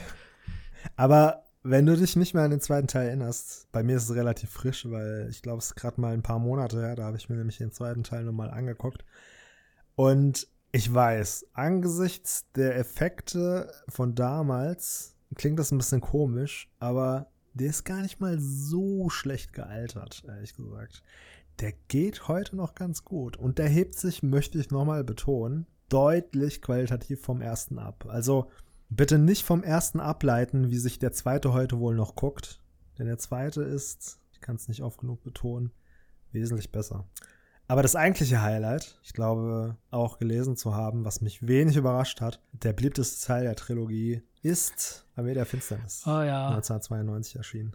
Ich glaube, den Teil habe ich am meisten von allen dreien gesehen. ja, der Film kommt aber, glaube ich, ich weiß nicht, ursprünglich war es mal so, RDL 2 einmal im Jahr mindestens. Ja. Ne, so. so gefühlt auf jeden Fall. Und den habe ich auch dementsprechend einige Male gesehen. Wie gesagt, wenn nicht so oft äh, wie den zweiten Teil. Und ich glaube, kann, kann es sein, dass die Serie Ash vs. Evil Dead, die später 2015 nämlich erschien, am Ende des dritten Teils ansetzt? Kommt drauf an, es gibt verschiedene Enden vom dritten Teil. Stimmt. Also, wenn du den Director's Cut siehst, macht das keinen Bogen zu Ash vs. Evil Dead. Wenn du die normale Kinofassung mit dem guten Ende, wo er am Ende wieder im Supermarkt ist, Genau. das ist quasi das Ende, was zu Ash vs. Evil Dead leitet. Das letzte Mal, als ich den gesehen habe, hatte ich nämlich genau das Ende, als er wieder im Supermarkt war und da ging er seiner Arbeit nach und dann eine Arbeitskollegin, da hat er sich mit der unterhalten und hat dann irgendwie Sprüche geklopft und ihr von seinem Erlebnis im Mittelalter erzählt. Und äh, auf einmal äh, spukt in dem Laden und äh, ja, das Ende habe ich gesehen. Das ist die äh, Kinofassung. Genau. Beim Director's Cut, Spoilerwarnung, nimmt er nimmt er zum Schluss die Tropfen ein, damit er wieder in der Zukunft aufwacht oder in seiner Zeit. Und äh, beim Director's Cut verzählt er sich und nimmt zu viele Tropfen und wacht einfach in der Zukunft auf. Also noch viel weiter in der Zukunft. Ah, stimmt. Und da wollte doch Sam Raimi mit einer Idee ansetzen. Äh, die wollten da eine Fortsetzung drehen mit Ash gegen Maschinen, glaube ich. Genau, Woraus dann aber nichts wurde. genau. Noch ein Spoiler. Hast du Ash vs. Evil Dead zu Ende geguckt? Ja. Die setzen genau an, an der dritten Staffel zum Ende hin genau das gleiche wieder. Versuchen sie zu etablieren, aber dann wurde die Serie abgesetzt. Genau am gleichen Punkt. Ja, die letzte Folge, also wenn ich mich recht, richtig entsinne, stimmt. Da war es ja auch so, dass er dann wieder im Laden war und dann geht die Chose gerade wieder von vorne los. Nee, der äh, tötet, glaube ich, diesen Oberdämon und fällt ins, wird ohnmächtig und dann wird er irgendwie mitgenommen und wacht dann einfach in der Zukunft wieder auf.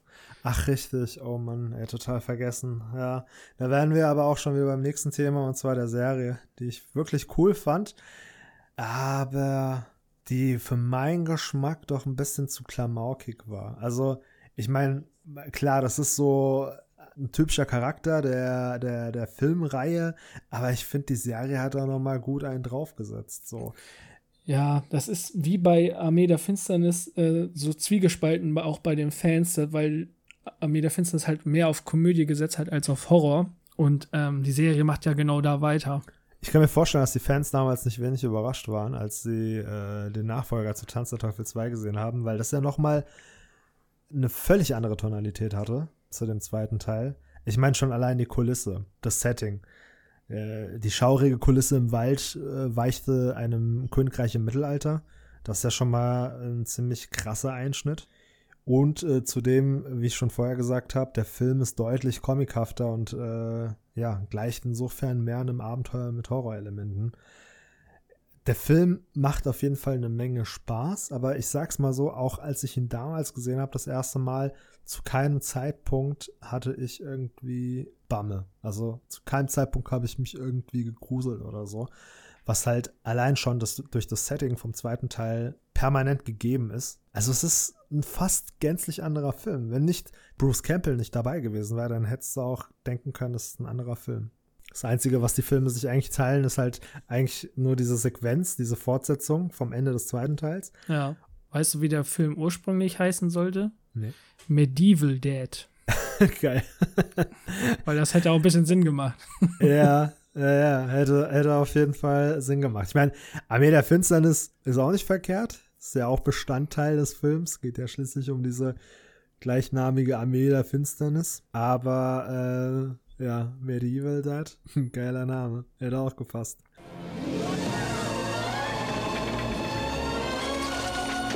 In einer Zeit voller Dunkelheit. Gott sich eurer Seelen erbarmen. Etwas stimmt nicht, er hat einen Fehler gemacht. Als das Böse regierte. Du sollst sterben! Und die Welt einen Helden brauchte. Sie werden unsere Seelen nehmen. Kam Ash. Groovy. Deine Schnürsenkel sind offen. Ash kam aus dem 20. Jahrhundert. Für diese Arroganz. Und landete im Mittelalter. Will ich dich tot sehen. Okay, ihr stumpfsinnigen Blechköpfe. Seht ihr das hier?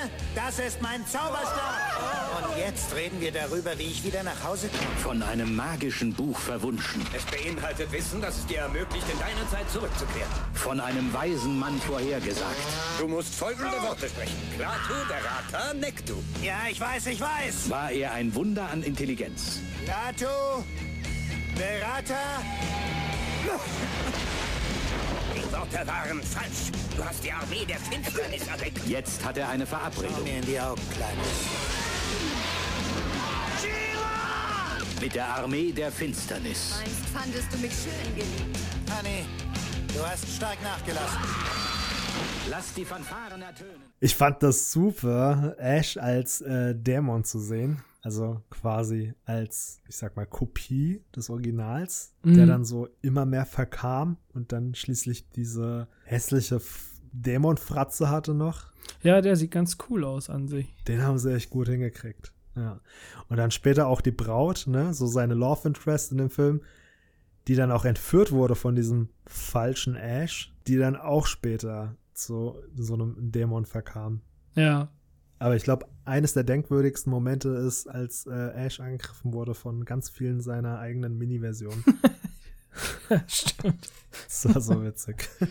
Oder sehr halt äh, ikonisch auch, dass er nicht mehr die drei Wörter weiß, um die Bücher zu besänftigen und damit halt die Armee der Toten heraufbeschwört. Oh Mann, ey. Oh, ich habe nichts mehr geglaubt, ne? Ich habe mich so geärgert über Ash. Ich dachte, es kann doch nicht dein Ernst sein. Vor allen Dingen, der Dorfzauberer betont noch, wie wichtig es ist, dass er sich an diese Worte erinnert, ja, und versichert sich noch hundert Male, bist du dir sicher, dass du Bescheid weißt und dass du dir die Worte gemerkt hast, dass du weißt, wie dieses Ritual vonstatten geht. Und er total genervt, ja, ja, ich weiß, es kommt, alter Sack, mach dich vom Acker. und es kommt, wie es kommen musste. Als drauf ankam, hat er die Worte vergessen. Ey, oh Mann. ja. Naja, wir haben jetzt ein bisschen querbeet gebabbelt. Wir kamen nämlich bereits auf die Serie zu sprechen. Ähm, kommen wir nochmal drauf zu reden. Die kam ja viele, viele Jahre später, erst 2015. Das war so eine Zeit, zu der, glaube ich, kaum jemand damit gerechnet hat. Ich für meinen Teil zumindest habe nicht viel drüber im Vorfeld gelesen. Ich bin erst kurz vorher quasi darauf aufmerksam geworden. Ey, und ich habe mir so einen abgefreut, ne, als ich davon Wind gekriegt habe. Ich war so rattig auf eine Fortsetzung der Evil Dead Filme und da kam ja nichts von Sam Raimi lange, obwohl es immer wieder Gerüchte gab, dass er an einem vierten Teil arbeiten würde. Und äh, als dann schließlich die Serie 2015 doch kam, habe ich mir echt einen abgefreut. Und ich muss sagen, der Auftakt, besonders die erste Folge, die hat all meine Erwartungen erfüllt. Ich war wirklich heilfroh. Der hat von der Stimmung den zweiten Teil gut getroffen. Ich glaube, da waren die auch wieder in so einer Art, in so einem, in so einem abgelegenen Haus zumindest, wo unheimliche Dinge vonstatten gingen. Und da war ja so eine, ich glaube, FBI-Agentin, Ja. Beamtin, die mit ihrem Partner gemeinsam in dieses Haus ist. Und äh, ich, ich finde so dieses gesamte Setting, also bei Nacht, dieses etwas abgelegene Haus und so, das hat schon sehr viel Flair von dieser abgelegenen Hütte aus den ursprünglichen Evil Dead-Filmen gegeben. Ja, das stimmt. Das haben sie echt gut getroffen. Und auch die Effekte, die sind ja teils digital, teils handgemacht. Also mal fällt es mir auf, dass sie digital sind und dann sieht es halt nicht so gut aus. Aber ansonsten kann man schon sagen, es ist eigentlich ganz gut gemacht. Ja, auf jeden Fall. Also alle praktischen Effekte und auch besonders die Maske ist unheimlich gut geworden. Ich weiß noch das erste Mal, als man da auf einen dieser, ah, wie heißen denn diese Dä- Dämonen nochmal? Es gibt doch eine Bezeichnung. für- Deadites. Deadites, genau. Als man auf einen der ersten Deadites traf in diesem Haus. Oh, der sah richtig gut aus mit diesen weißen Pupillen, diesen weißen Augen äh, und, und dieser, dieser Fratze, diesen Zähnen. Also es sah wirklich unheimlich gut aus und ähm, hat, hat sehr, sehr viel Stimmung gemacht und sehr viel Lust auf mehr. Und ich dachte so, okay, das ist so die Grundstimmung, die jetzt hier in der Serie vorherrscht. Und äh, es war auch witzig, so einen in die Jahre gekommenen Ash, Bruce Campbell zu sehen, der, der sich, glaube ich, in der ersten Szene, wo man ihn gesehen hat, so ein Korsett angelegt hat, weil er schon so eine fette Wampe hatte. Ja. Das war, das war witzig. Aber später wurde es ja dann, wie gesagt, wirklich, was so diese Humorschiene angeht, da haben sie ganz schön steil angezogen und ähm, dann wurde es irgendwann echt nur noch zu klamaukig und äh, zu abgedreht. Weitaus mehr als im zweiten und dritten Teil. Oh, wenn er mit seinem Kopf in den Arsch von der Leiche steckt, das ist so doof. Oh Gott, das ist. Ah, Alter. das, ist, das ist echt drüber, ey, aber das ist. Wie kommt man auf so einen Scheiß?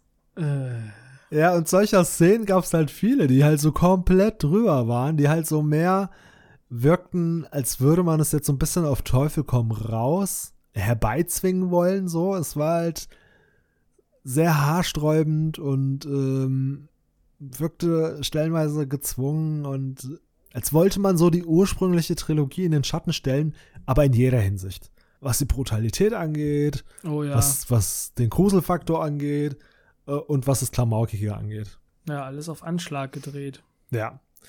Ich meine, im Falle der anderen Faktoren war das ganz in Ordnung, ja, so Brutalität und Grusel und so fand ich, fand ich ganz nett, aber das eine hat das andere so ein bisschen ausgehebelt. Ne? Ich habe mich halt ab dem Zeitpunkt nicht mehr so wirklich gruseln können, wo es dann halt so in Sachen Komik so heftig überzogen und drüber war. Das hat halt viel von den äh, anderen Eigenschaften eingebüßt dadurch. Ich glaube, damit haben sie sich halt selbst ein bisschen ins Bein geschossen.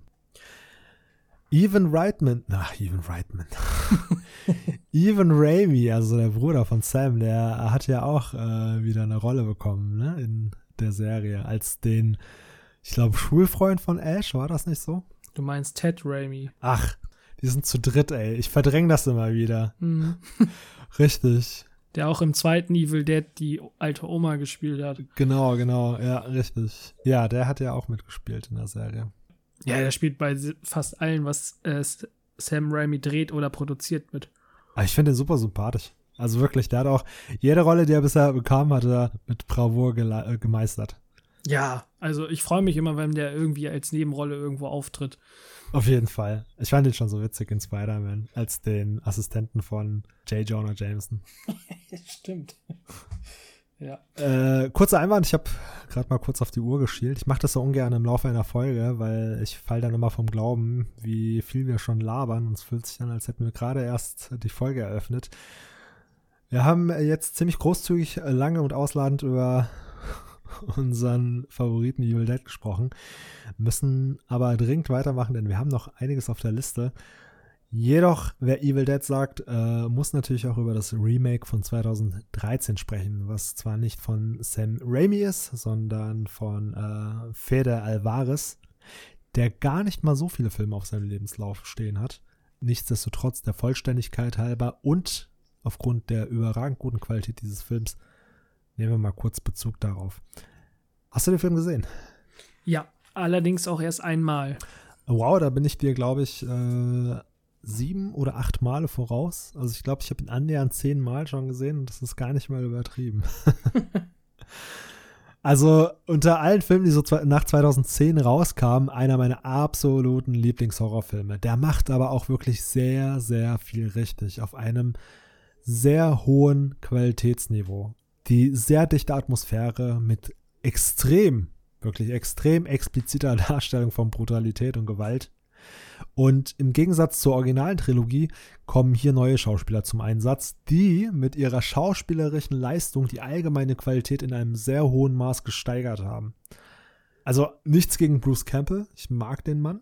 Ja, er schreit auch ganz gerne, nicht umsonst würde als die, äh, als die männliche Screaming Queen gehandelt. Und auch die anderen sind alle wirklich samt ziemlich cool. Aber sagen wir mal ehrlich, das war halt alles eher so äh, halbherzig und eher mit so einem lachenden Auge als wirklich ernst. Und diesmal hast du halt so ein Evil Dead geboten bekommen mit wirklich guten Schauspielern, die überzeugend geschauspielert haben. Und das war sehr interessant. Ja, definitiv. Auch, dass sie da ähm, die Geschichte, dass sie mit der Protagonistin in dem Wald fahren, damit die von ihren Drogen wegkommt, also zum Ausnüchtern wie man es so schön nennt, fand ich auch nicht schlecht. Die fand ich saugut. Also die hatte auch ein sehr breites schauspielerisches Spektrum. In der einen Szene war sie super verletzlich, klein und schwach, zusammengekaut in der Ecke. Und in der nächsten Szene, wenn sie zum Beispiel besessen war von, von einem Dämon, wirkte sie extrem bedrohlich, gefährlich und sehr furchteinflößend. Also, die hat beides sehr überzeugend und sehr gut gespielt. Ein weiterer wesentlicher Unterschied ist die Abwesenheit des gewohnten Humors, den Sam Raimi im zweiten Teil etabliert hat und in seinen originalen äh, Filmen hatte. Das gab es in dem Remake auch nicht, also insofern war der auch nochmal stimmungstechnisch komplett anders. Aber ich fand, das tat dem Film sehr gut. Auf jeden Fall. Also ich fand auch die ganze Atmosphäre und so wirklich gut gemacht. Und der Film hat eine Hommage an die originalen Filme versteckt. Äh, die meisten werden es wissen. du weißt es natürlich auch, Philipp. Der 1973er Oldsmobile Delta 88 Royal. Das musste ich mir niederschreiben, das hätte ich mir niemals behalten können. ist als Anlehnung an die äh, Sam Raimi-Filme ebenfalls äh, zu sehen, wenn auch heruntergekommen. Das ist nämlich das Auto von Ash seit dem ersten Teil. Und das Auto hat Sam Raimi, wie ich dann später mitbekommen habe, weil es mir ehrlich gesagt nie aufgefallen ist, noch häufiger in seinen Produktionen untergebracht. Wie zum Beispiel, ich glaube, in allen drei Spider-Man-Filmen. Ist das Auto von Onkel Ben zum Beispiel. Stimmt. Onkel Ben fuhr in dem Auto, in dem einst Ash im Wald in seinen Tod fuhr. Wenn es im gleichen Universum spielt, vielleicht. Aber wenn man es so sieht, Onkel Ben fuhr ja auch in seinen Tod in dem Auto. ah. Oh, düster, düster. Und ein weiterer sehr interessanter Fakt: In Sachen das meiste Filmblut aufgewendet, steht der Film offiziell auf dem dritten Platz. Ja, wegen dem Ende wahrscheinlich, ne? Ja, unter anderem. Und äh, weil ihr bestimmt wissen wollt, welcher Film auf Platz 1 ist, kommt hier ein Einspieler mit den Top 9 Filmen, in denen das meiste Blut vorkam. Was wäre ein guter Horrorfilm ohne Blut? Richtig, kein guter Horrorfilm. Neun erschreckend blutige Filme haben hiervon besonders viel aufgewendet. Und wie viel genau, erfahrt ihr nun in den Top 9 der blutigsten Filme aller Zeiten. Wir möchten ausdrücklich darauf hinweisen, dass unseres Wissens nach beim Dreh der nachfolgenden Filme niemand zu Schaden kam und kein echtes Blut verwendet wurde, sondern es sich hierbei um ein künstlich hergestelltes Ersatzmittel handelt, das zumeist seine einprägsame und authentische Farbe aus Zuckerrübensirup gewinnt. Dieser Hinweis findet unter Ausschluss jeglicher Gewährleistung statt, vielleicht sind in Wahrheit auch alle Beteiligten tot. Das geht dann aber auch nicht auf unsere Kappe. Platz 9. Im Auftakt treffen zwei Kultmonster aufeinander. Ein Treffen, das mit 1200 Litern Kunstblut sehr dreckig ausfällt. Freddy vs. Jason. Platz 8. Wer hätte gedacht, dass Bruce Lees Strampler modisch der buchstäblich letzte Schrei sein könnte, mit ein wenig Blutrot. Uma Thurman saut sich mit insgesamt 1700 Litern rotem Sirup ganz schön ein. Kill Bill Volume 1 und 2. Platz 7. Mit nur einer Szene sein gesamtes Blutrepertoire von 2000 Litern aufzubrauchen, ist eine Kunst, die Hochachtung verdient. Nightmare, mörderische Träume. Platz 6. Wer kennt nicht die ikonische Szene, in der ein sich öffnender Fahrstuhl eine regelrechte Blutwelle freigibt, die auf den Betrachter zuströmt? Stanley Kubricks Perfektionismus sei Dank, dass diese Szene insgesamt dreimal gedreht werden musste und somit dem Film eine stolze Menge von 3000 Litern Kunstblut einbrachte. Shining, Platz 5. Die Protagonistin dachte sich, bei 4000 Litern Lebenssaft kann man doch ruhig mal darin baden. Carrie, Platz 4. Herr der Ringe-Regisseur Peter Jackson wendete einst für eines seiner Werke so viel Kunstblut auf, dass er hätte ganz Mittelerde damit bedecken können. Zugegeben, vielleicht ein wenig übertrieben, aber 19.000 Liter sind trotzdem beachtlich. Braindead. Platz 3. Als Regisseur bei seinem Horrorfilmdebüt Blut regnen zu lassen, hat schon eine Menge Stil, wie sich Fede Alvarez gedacht haben musste, als er insgesamt 250.000 Liter der roten Flüssigkeit aufwenden ließ. Evil Dead. Platz 2. Wie viel Saft bekommt man, wenn man 20.000 Teenies in die Saftpresse wirft? Richtig, den zweiten Platz in diesem Ranking mit insgesamt 300.000 Litern. Piranha 3D. Platz 1. Der König der Liste hängt die Vorläufer so weit ab, dass sie selbst kombiniert noch deutlich unterliegen. Oder um es mit einer rhetorischen Frage zu beantworten, wie viele Horrorfilme kann man mit 800.000 Litern Kunstblut drehen? In diesem Fall nur ein, The Cabin in the Woods. Willkommen zurück und das zum Thema Lasst es Blut regnen. Spendabel, wie die Filmproduzenten sind, lasst es Blut regnen. Das Remake ist aber bei weitem nicht nur so gut aufgrund des äh, vielen Filmblutes, das äh, darin geflossen, gespritzt, was auch immer ist, sondern der Film hat auch, muss ich an der Stelle nochmal betonen, eine unheimlich krasse Sogwirkung. Also er fängt schon sehr gut an, sehr unheimlich. Du bist ab der ersten Minute, ab der ersten Sekunde eigentlich schon, bist du direkt gepackt. Da ist schon alleine diese wirklich sehr gelungene Eröffnungsszene, bei der dieser gutbürgerliche Mann äh, unterirdisch äh, im Raum steht und er spricht zu seiner Tochter, die ja an diesem Pfahl angekettet ist quasi und sie total verzweifelt versteht die Situation nicht und bettelt ihren Vater an, er solle sie doch losmachen und appelliert dann immer wieder an, an seiner väterlichen Liebe und bettelt darum, äh, sie doch aufzuklären, was das alles soll.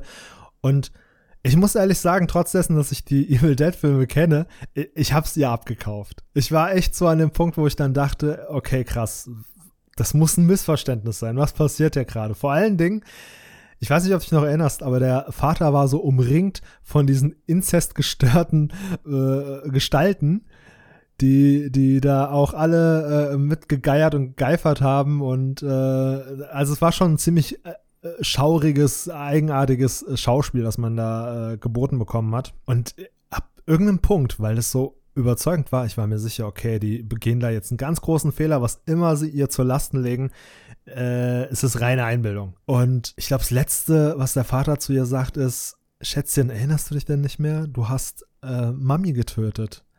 Und du denkst dir dann halt als Zuschauer immer noch so, hä, what the fuck? Äh, die doch nicht.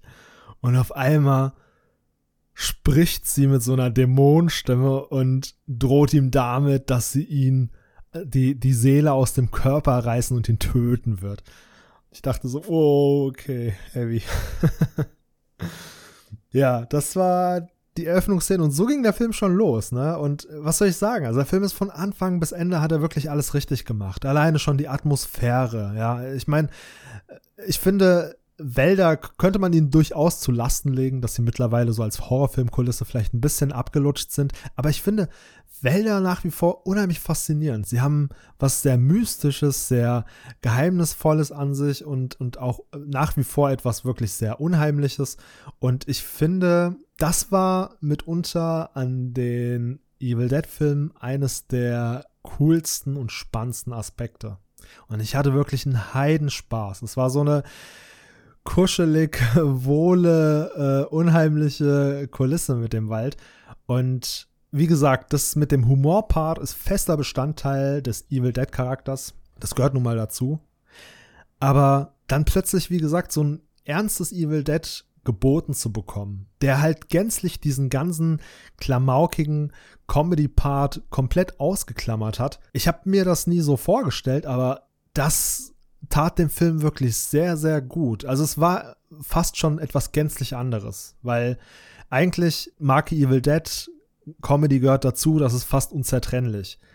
Aber so diese Lore, diese Hintergrundgeschichte von Evil Dead zu haben, ohne diesen ganzen Comedy-Part, ein rundum gelungener, richtig krasser, kompromissloser Horrorfilm, den wir da geboten bekommen haben. Und insofern ist das, würde ich sagen, sogar im 21. Jahrhundert mein absoluter Lieblingshorrorfilm.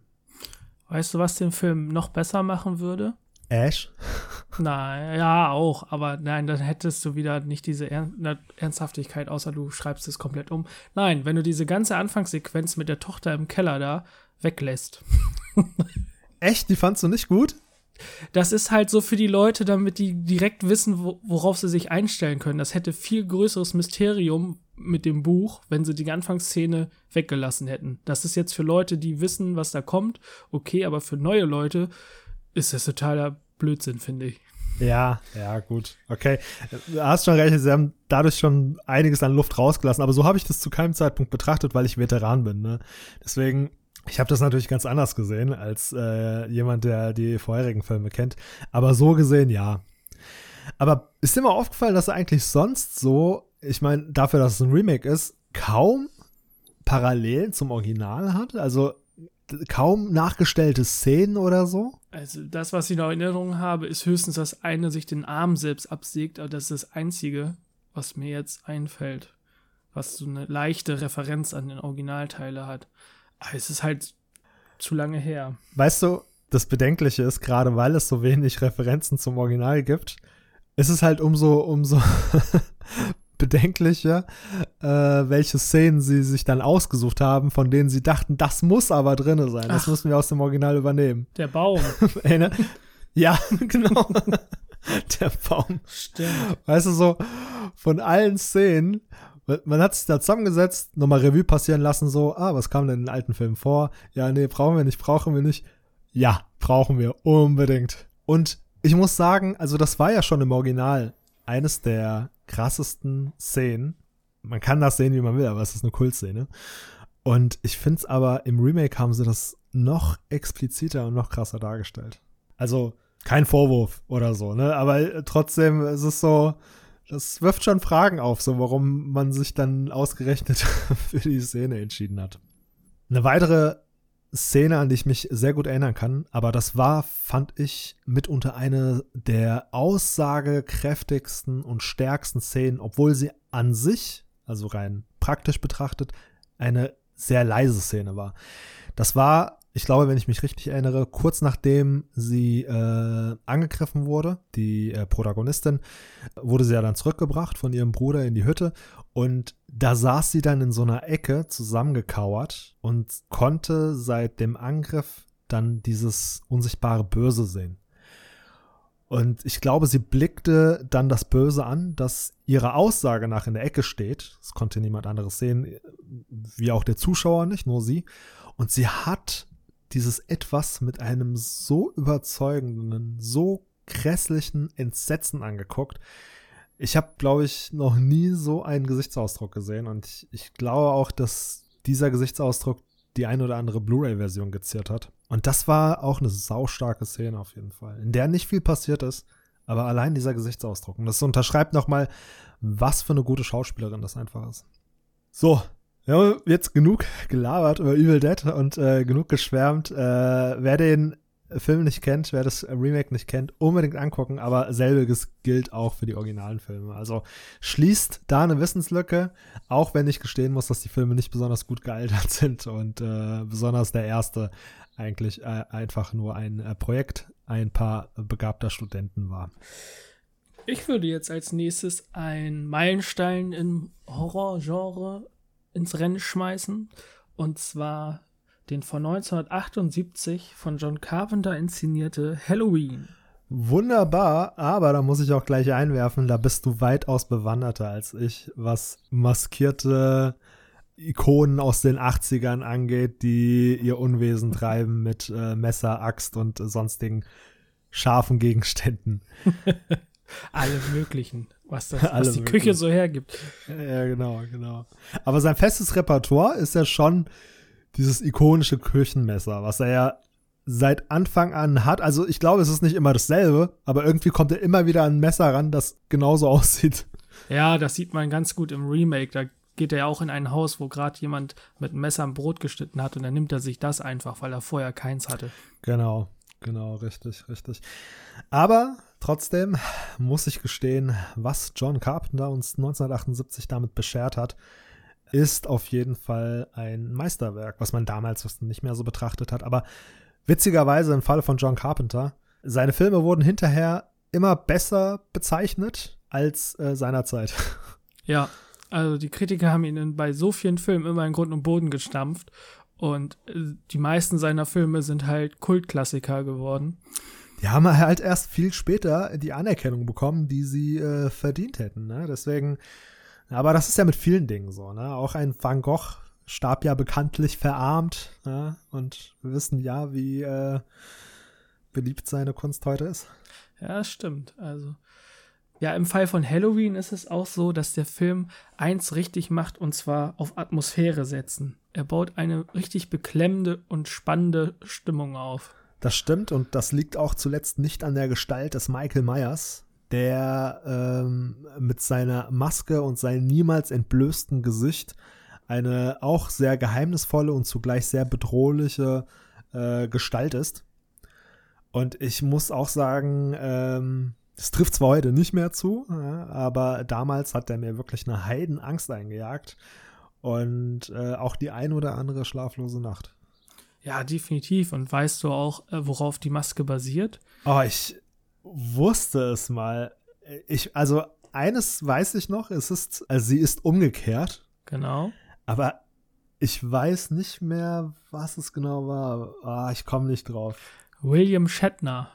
Oh Mann, ja, richtig. Eine umgedrehte William Shatner-Maske. Obwohl die eine oder andere böse Zunge behaupten würde, dass man sie nicht hätte umdrehen müssen für den Schrecken. Wie kam man darauf? Ich meine, wie hat sich diese Situation ergeben? Oh, das kann ich dir gar nicht so genau sagen, aber ich glaube, die haben einfach nach einer Maske gesucht und die irgendwie in einem Shop gefunden, umgedreht. Die haben sie dann ja halt noch weiß angemalt. Ich glaube, die Augenhöhlen ein bisschen erweitert und äh, andere Haare drauf oder so. Also, aber warum man ausgerechnet William Shatner genommen hat, das kann ich dir nicht sagen. Naja, also in jedem Fall hat es sich gelohnt, in jedem Fall Zweck erfüllt und wie man an den zuletzt erschienenen Teilen sieht, eine zeitlose Maske, die auch heute noch ihren Zweck erfüllt. Aber ich muss sagen, unter all den Filmen, ich glaube, wie viele sind es denn? Sieben in der Hauptreihe, kann das sein? Oder sind es acht in der Hauptreihe? Oh, warte. Ich habe da auch den Überblick langsam verloren. Ich meine, es sind acht Hauptfilme. Nach Age 20 der siebte kam nämlich noch Halloween Resurrection. Also der wird gerne mal unter den Tisch fallen gelassen, weil ich weiß, dass er unter Fans und Kritikern äh, zerrissen wurde. Als ich glaube mitunter vielleicht sogar der schlechteste. Laut Bewertung auf jeden Fall. Ja, den habe ich auch nicht gesehen. Ja, den habe ich, hab ich ebenfalls nicht gesehen. Aber ich muss auch gestehen, ich habe nicht alle gesehen und ich könnte jetzt auch gar nicht so benennen, welche. Auf jeden Fall Age 20 der kam nämlich zu meiner Jugend raus. Und äh, an den erinnere ich mich. Nee, Moment, der kam schon früher raus, aber ich habe ihn in meiner Jugend gesehen, deswegen hat er sich so bei mir reingebrannt. Und nach Resurrection kam ja erstmal länger nichts, bis dann 2007, glaube ich, äh, das erste, der erste von zwei Rob Zombie-Teilen kam. Ja. Age 20 gibt es übrigens aktuell bei Amazon. Ach, nicht bei Amazon, bei Netflix. Oh, cool. Ich, ist nämlich lange her, das letzte Mal, als ich den gesehen hatte. Ich habe letztens noch mal drüber nachgedacht und mir ist ein Name eingefallen, aber ich kann mich auch irren. Da musst du mich korrigieren, wenn ich falsch liege. Aber hat den Sohn nicht Josh Hartnett gespielt? Oh, das müsste der sein. Ja, ich, ich habe es gerade gegoogelt, tatsächlich Josh Hartnett. Ein blutjunger Josh Hartnett, ey. Ja, ist krass. Kaum wiederzuerkennen. Wohingegen die Jamie Lee Curtis schon damals so ausgesehen hat, wie sie heute aussieht. Heißt das jetzt, sie ist gut gealtert oder dass sie damals schon gut, äh, alt aussah? Das könnt ihr euch aussuchen. nee, super Schauspielerin. Definitiv. Ich finde die ganz sympathisch. Aber die besagten Rob Zombie-Filme, das waren schon Remakes, ne? Beziehungsweise Ja. Reboots. Nee, es waren keine Remakes, sondern Reboots, glaube ich. Ja, also die haben auf jeden Fall ähm, im ersten Remake haben sie auf das Original ab der Hälfte so nachgemacht, wie es im Original halt ist. Also Ah. relativ originalgetreu. Das Einzige, was da wirklich neu ist, ist halt die erste Hälfte des Films, wo man den Hintergrund, wie, warum Michael Myers so ist, wie er ist, den haben sie da mehr beleuchtet und äh, habe ich jetzt nicht unbedingt gebraucht. Ich mag die Rob Zombie Halloween-Filme auch nicht wirklich. Ja, meins ist es auch nicht. Also demnach war es dann wahrscheinlich so ein Hybrid aus Remake und Reboot.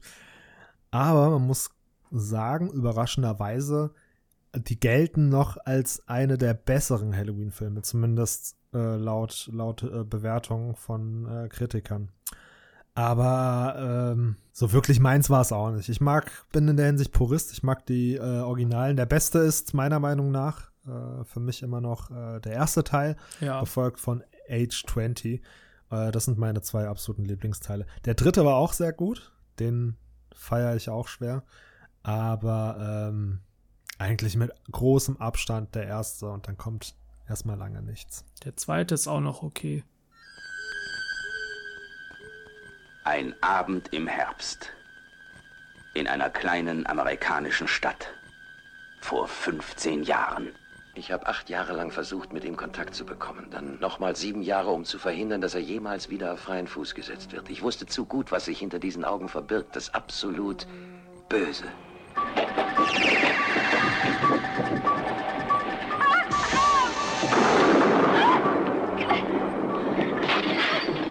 Ich glaube, er wird wiederkommen.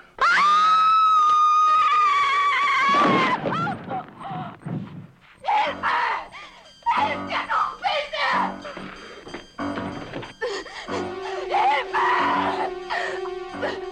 Halloween. Die Nacht, in der er nach Hause kam. Tommy, ich bin's!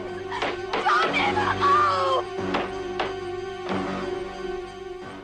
Was der erste auch gemacht hat, ist nämlich ein riesen Einfluss auf das Genre, weil Anfang der 80er ging dann so richtig der Slasher-Boom los und vor allen Dingen auch so Slasher im Bereich der Feiertage, weil Halloween ist ja ein besonderer Tag. Dann gab es irgendwie My Bloody Valentine und auch ganz berühmt Freitag der 13., wo es irgendwie elf Filme von gibt oder zwölf sogar. Ja. Da war halt Anfang bis Ende der 80er fast das Slasher-Genre sehr, sehr groß und ähm, der, wie genannt, die Freitag der 13., die mag ich ganz gerne. Die sind richtig plump. Also die, da passiert im Grunde immer dasselbe, aber sie sind trotzdem irgendwie unterhaltsam. Und du hast halt mit Jason Voorhees eine wirklich ikonische Figur. Ja, aber also für jemanden wie mich, der beispielsweise, äh, wie gesagt, ne, muss ich nochmals betonen, bei weitem nicht so bewandert ist wie du unter diesen ganzen Slasher-Filmen, da ich den übernatürlichen äh, Faktor da eher bevorzuge in Sachen Horrorfilme, aber trotzdem großen Spaß an den Filmen hatte, so wie auch heute noch habe. Aber nennt mich ein Banausen, aber so aus dem Stegreif könnte ich dir als Laie zum Beispiel nicht den wesentlichen Unterschied zwischen Jason und äh, Michael erklären. Für mich ist das dasselbe in grün. ich, ich kriege jetzt bestimmt Hate-Post von allen. also von der Erscheinung an sich ist es halt, sie sind, sie sprechen nicht, sie haben beide eine Maske auf und sie töten alle. Das, äh, der Hintergrund ist anders. Bei Jason wird er ja erzählt, warum was passiert ist. Und äh, in den späteren Filmen ist passiert auch noch mal was mit ihm, was ihn unterscheidet von Michael Myers. Ich weiß jetzt nicht, wie weit soll ich spoilern. Die Filme sind halt alt. Die Filme sind alt. Wir haben ja im Vorfeld ohnehin schon so ein paar dicke Spoilerbomben gedroppt. Also insofern, ich werde sowieso hier und da eine Warnung einbauen müssen. Ja. Also, wenn, wenn wir schon an dem Punkt sind, kannst du gerne, kannst du gerne feuchtfröhlich weiter spoilern. Ja. Hast du äh, einen der Freitag der 13. mal gesehen? Ich habe sogar zwei gesehen, aber ich erinnere mich ehrlich gesagt nur noch dunkel. Deswegen, Okay. ich habe kein Wissen, wo du jetzt anknüpfen könntest. Im ersten ist es nämlich so, dass Jason gar nicht der Killer ist, sondern seine Mutter. Was? Moment, Moment. What? Ja, Jason kam erst viel später, weil ähm, der Grund ist, in diesem Camp früher haben die ganzen ähm, Betreuer, Jason war halt so ein bisschen, ich sag mal, beeinträchtigtes Kind, das immer gehänselt wurde. Ja. Und die Betreuer haben sich da nicht drum gekümmert, die haben lieber geschnackselt und was anderes gemacht.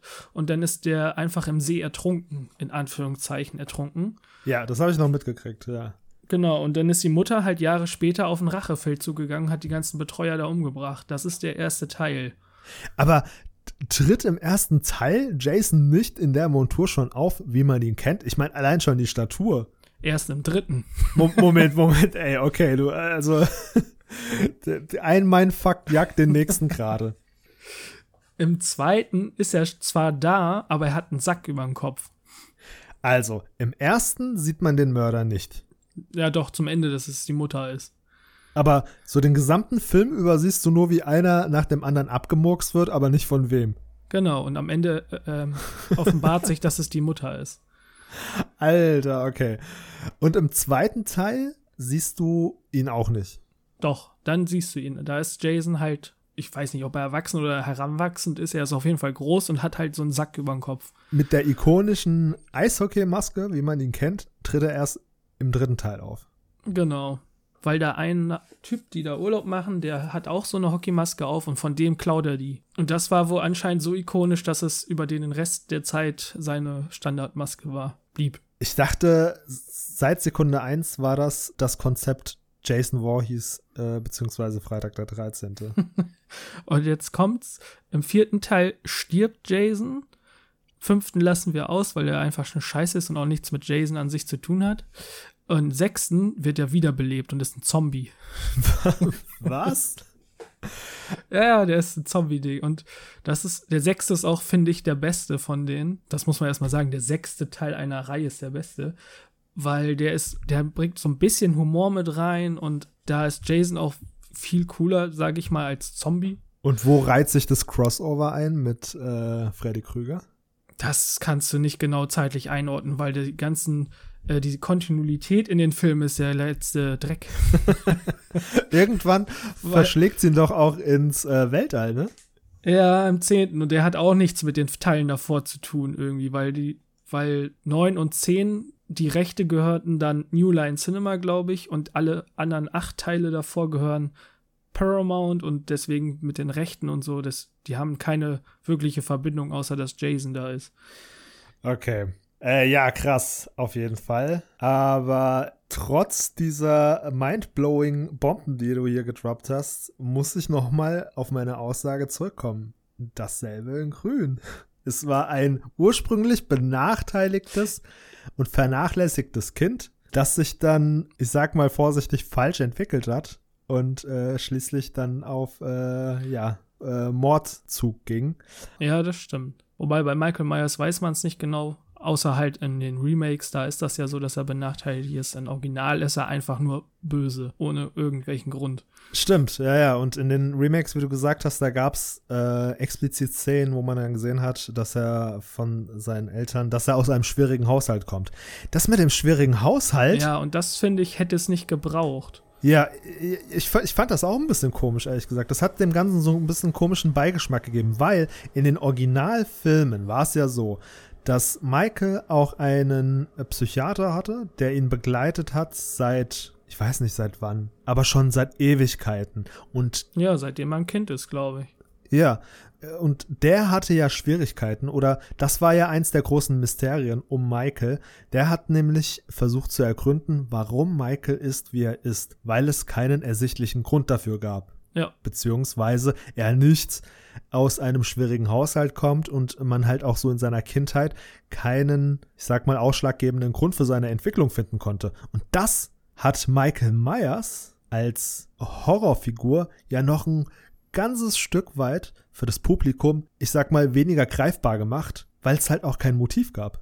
Nee, er ist einfach wie, äh, er heißt, glaube ich, im Film Dr. Loomis. Richtig. Und der sagt, er ist einfach das pure Böse. Genau, genau, richtig. Und das alles ist ja total hinfällig, weil das Remake oder Reboot ja dann diesen Part eingebaut hat, beziehungsweise eine Begründung und Motiv eingebaut hat mit äh, seinem schwierigen Haushalt und seiner Hartz-IV-Familie. Ja. Oh Mann, ey. Also, was lernen wir daraus? Punkt 1, lass gute Meisterwerke unangetastet. Gibt schon einen Grund, warum sie als Meisterwerke gelten.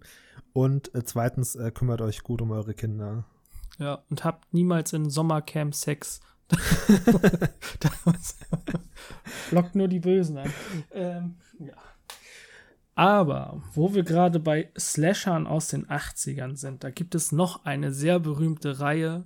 Und du hast ihn schon erwähnt, der taucht im Crossover mit Jason Voorhees auf. Und ich Yeah. spreche hier natürlich von Freddy Krüger aus Nightmare on Elm Street. Yeah, mein Homeboy Freddy Krüger. oh Mann, was hat uns Wes Craven hier beschert? Albträume, und zwar buchstäblich Albträume.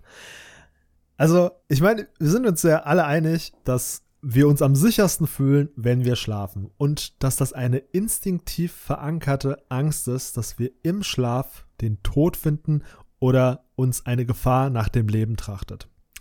Und ich glaube, Wes Craven hat da ganz bewusst mit einer Urangst gespielt und das gekonnt. Ich für meinen Teil habe auf jeden Fall danach nicht mehr ruhigen Gewissens schlafen können und ganz lange die Gewissheit gehabt, dass mich Freddy Krüger holt, wenn ich ein Auge zumache. Ich weiß noch, also meine ersten Erinnerungen sind immer Erzählungen von unserer Mutter gewesen, weil sie fand den Film früher, sie hat den, glaube ich, damals sogar im Kino geguckt. Krass. Also für sie war das ein richtig krasser Horrorfilm und in den Erzählungen war der Film wirklich schlimm. Da gibt es diese eine Szene, wo die Freundin von Nancy, heißt sie, glaube ich, im Leichensack überm Flur gezogen wird in dem Traum. Und unsere Mutter hat das so schön beschrieben, dass wir echt dachten, scheiße, was ist das für ein Film, den können wir niemals gucken. und dann haben wir den irgendwann im Teenageralter zum ersten Mal gesehen und ich muss dann leider sagen, wir war, dann waren die Erzählungen doch krasser als der Film, aber der Film ist dennoch sehr, sehr gut. Das war das letzte Mal, dass du deine Mutter um eine gute Nachtgeschichte gebeten hast, nehme ich an.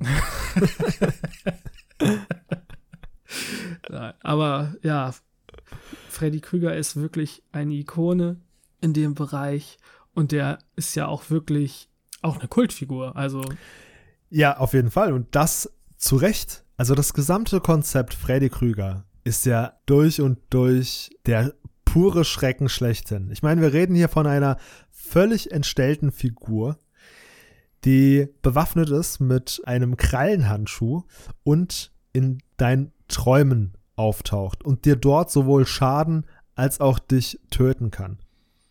Und das verschafft ihn, finde ich, einen wesentlichen Vorteil gegenüber Michael Myers und selbst der Braut aus The Ring und allen anderen.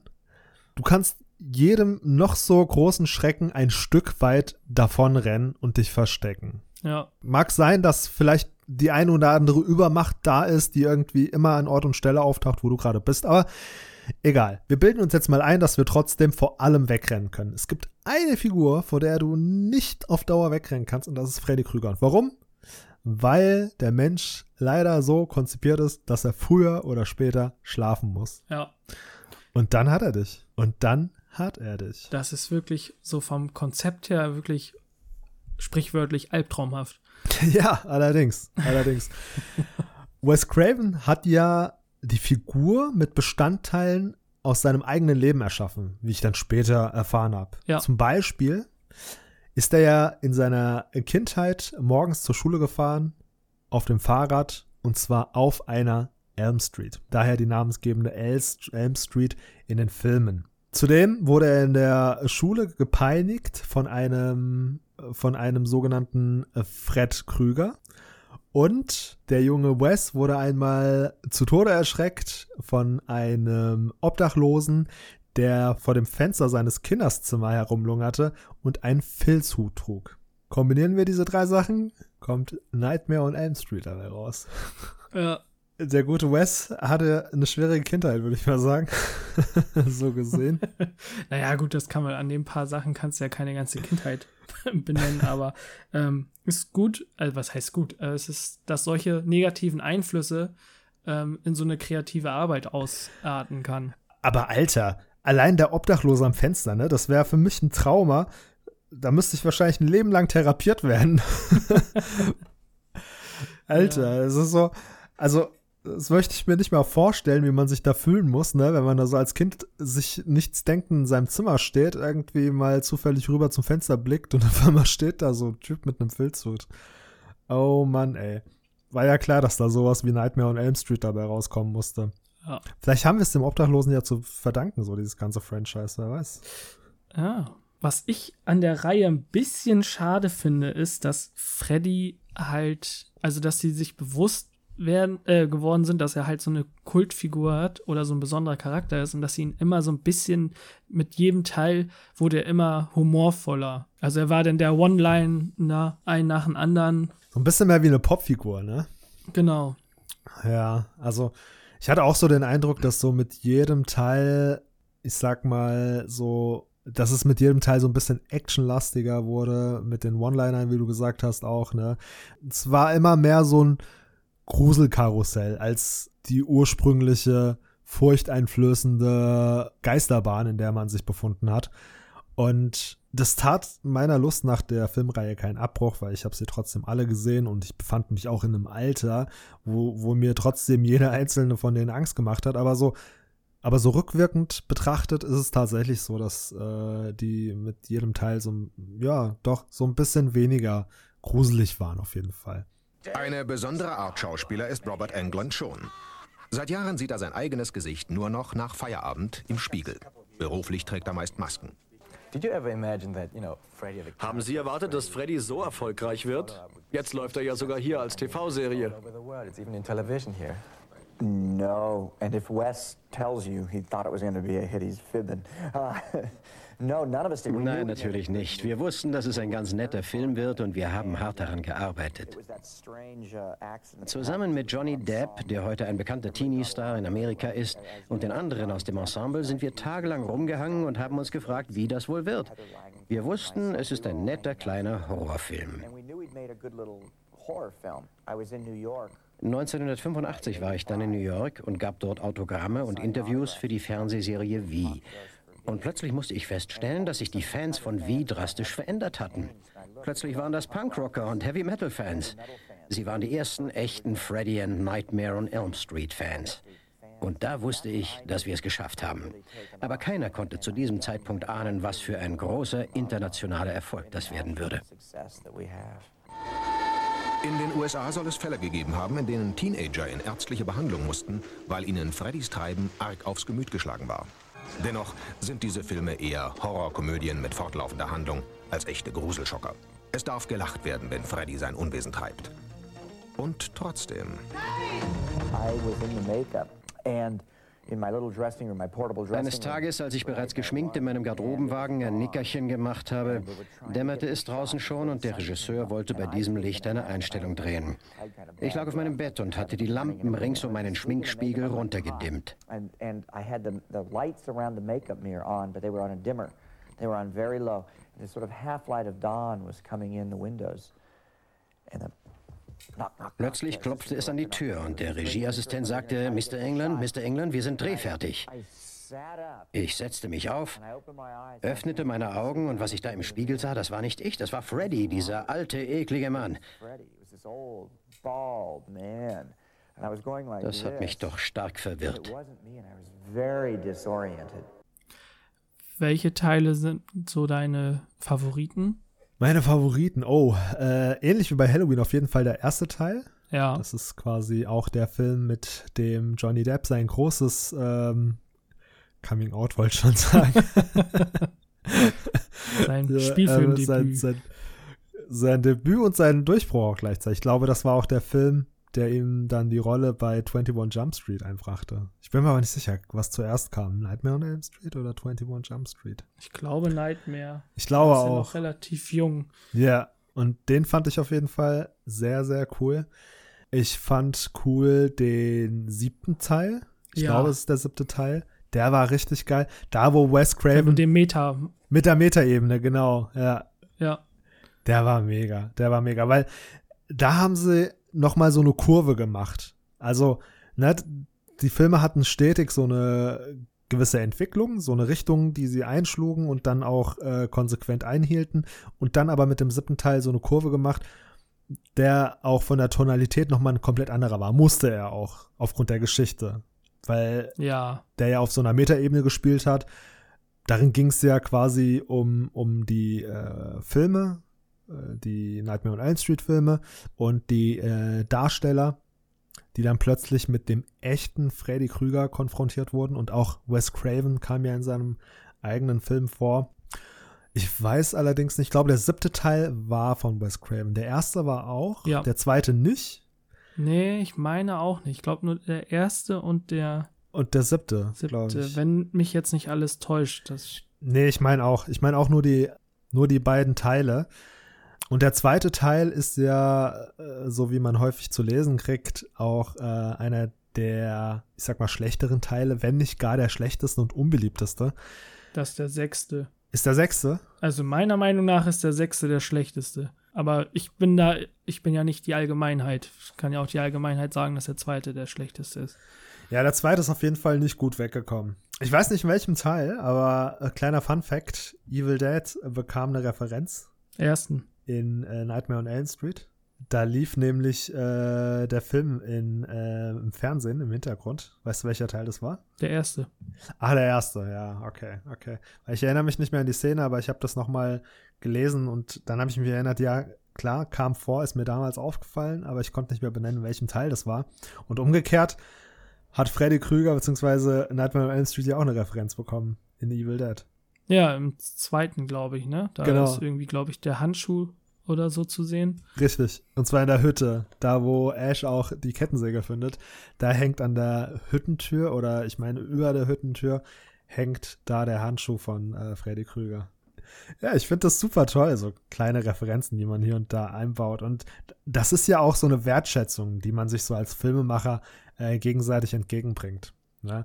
Und ich meine, Freddy als auch Ash beziehungsweise Evil Dead äh, sind ja beides sehr, sehr kultträchtige äh, Filmereien.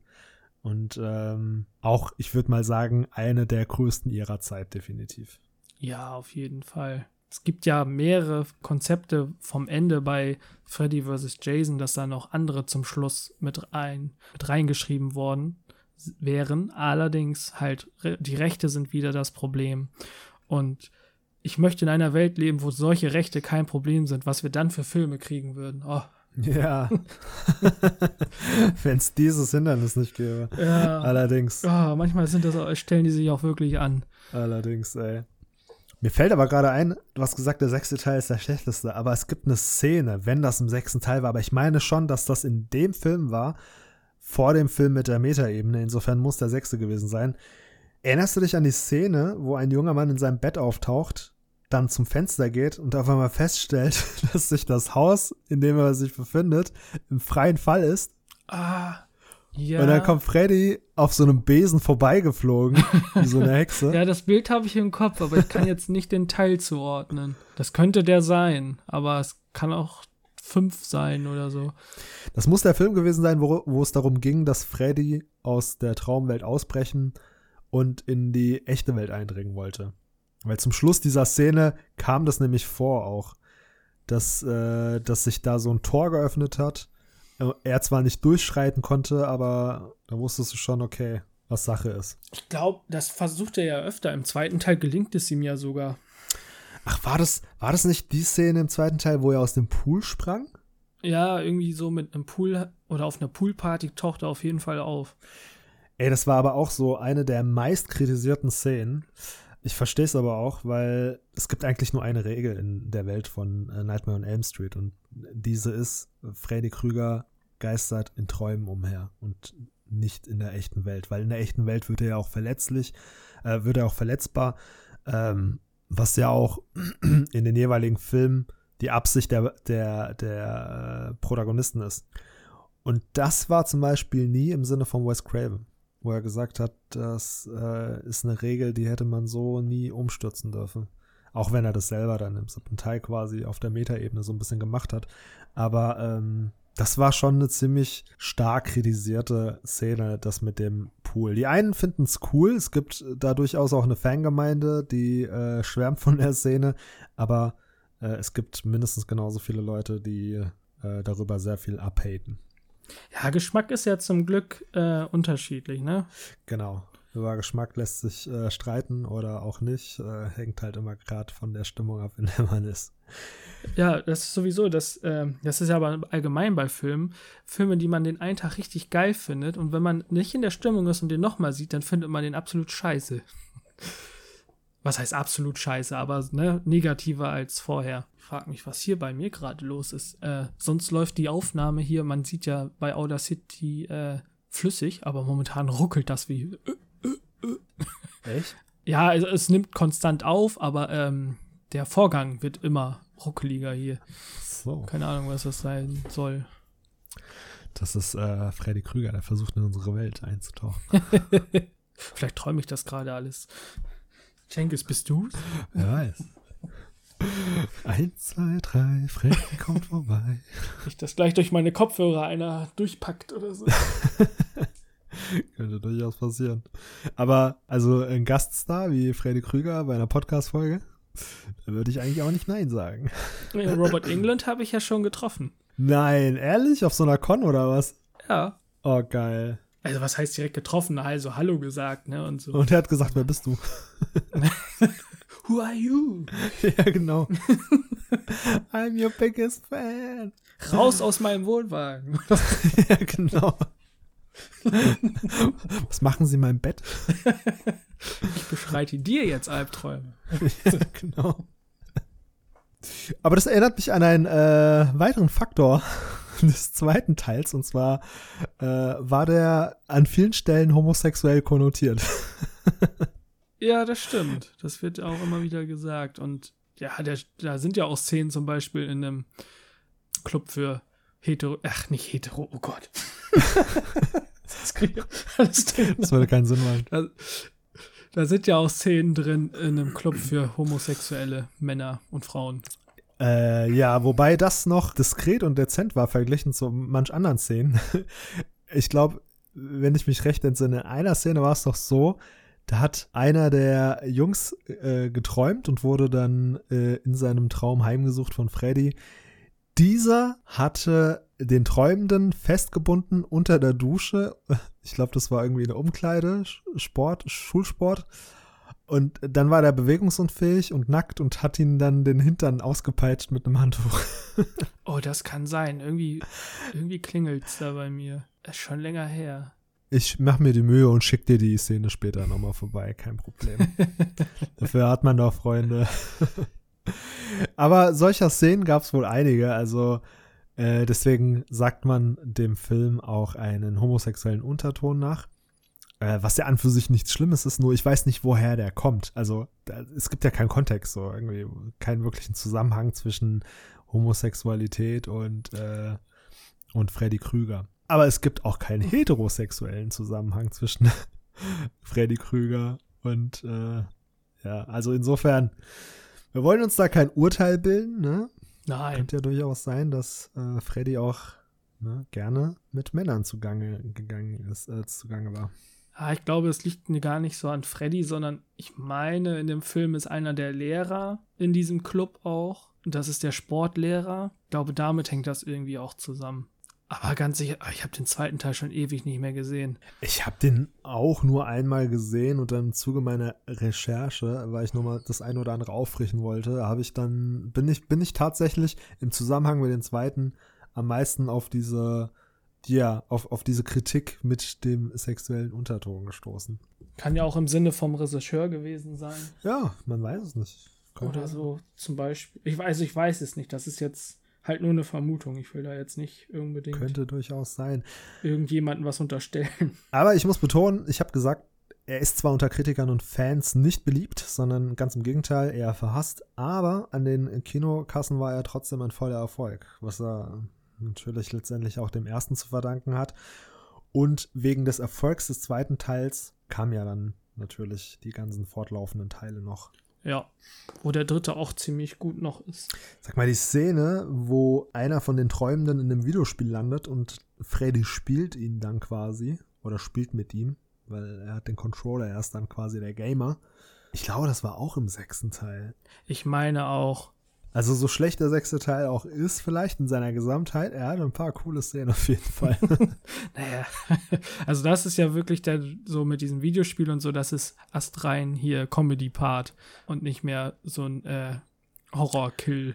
Horrorkill hat sich im Gegensatz dazu aber auf die Brust geschrieben, ein wesentlich später erschienener Teil, genau genommen ein äh, Reboot, und zwar 2010. Ich weiß nicht, hatten wir darüber schon gesprochen? Ich glaube.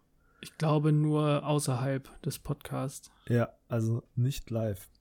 Ich hatte dir ja schon mal so angedeutet, dass meine Meinung über die, äh, das Reboot eher bescheiden ist. Ja, zum Remake kann ich eigentlich nur sagen, ich habe es nicht gesehen, weil es hat mich absolut schon vom Trailer her nicht angesprochen und ich habe im Nachhinein auch gehört, dass manche Szenen aus dem Original 1 zu 1 umgesetzt wurden, nur halt in schlecht. Es gibt diese eine ikonische Szene im Original, wo Nancy im Bett liegt und Freddy quasi aus der Wand sich drückt oder und das haben die früher halt mit einer Silikonwand gemacht oder Latex, was weiß ich. Und im Remake ist das halt computergeneriert und das sieht halt mega billig aus. Ja. Und da habe ich dann schon gedacht, oh, nee, danke. Und ja, ich kann nur sagen, ich habe es nicht gesehen. Ich habe auch nicht wirklich Bock drauf. Hast du auch nicht viel verpasst, ehrlich gesagt. Und das, was du jetzt beschrieben hast, ist noch eines der geringeren Probleme des Films. Also wie gesagt, 2010 erschien A Nightmare on Elm Street. Ich glaube, beim Titel ist nur das Pronomen for Nightmare der Unterschied zu dem ursprünglichen Titel. Nightmare on Elm Street heißt im Original und das Remake Nightmare on Elm Street ist auch egal, mal so ein kleiner Fakt am Rande. Aber bei dem Remake saß muss ich eigentlich auch nicht erwähnen, das sieht man im Film auf meilenweite Entfernung an, saß nicht Schöpfer Wes Craven äh, auf dem Re Regiestuhl, sondern ein gewisser Samuel Bayer, der laut seiner Filmografie, also korrigiert mich da draußen, Leute, ne? Aber ich konnte nichts anderes finden, der laut seiner Filmografie nur diesen einen Film gemacht hat, bis dato. Ja, und darüber hinaus nur Musikvideos für die Band Green Day oder auch verantwortlich äh, war für das Musikvideo von Justin Timberlake mit What Goes Around Comes Around.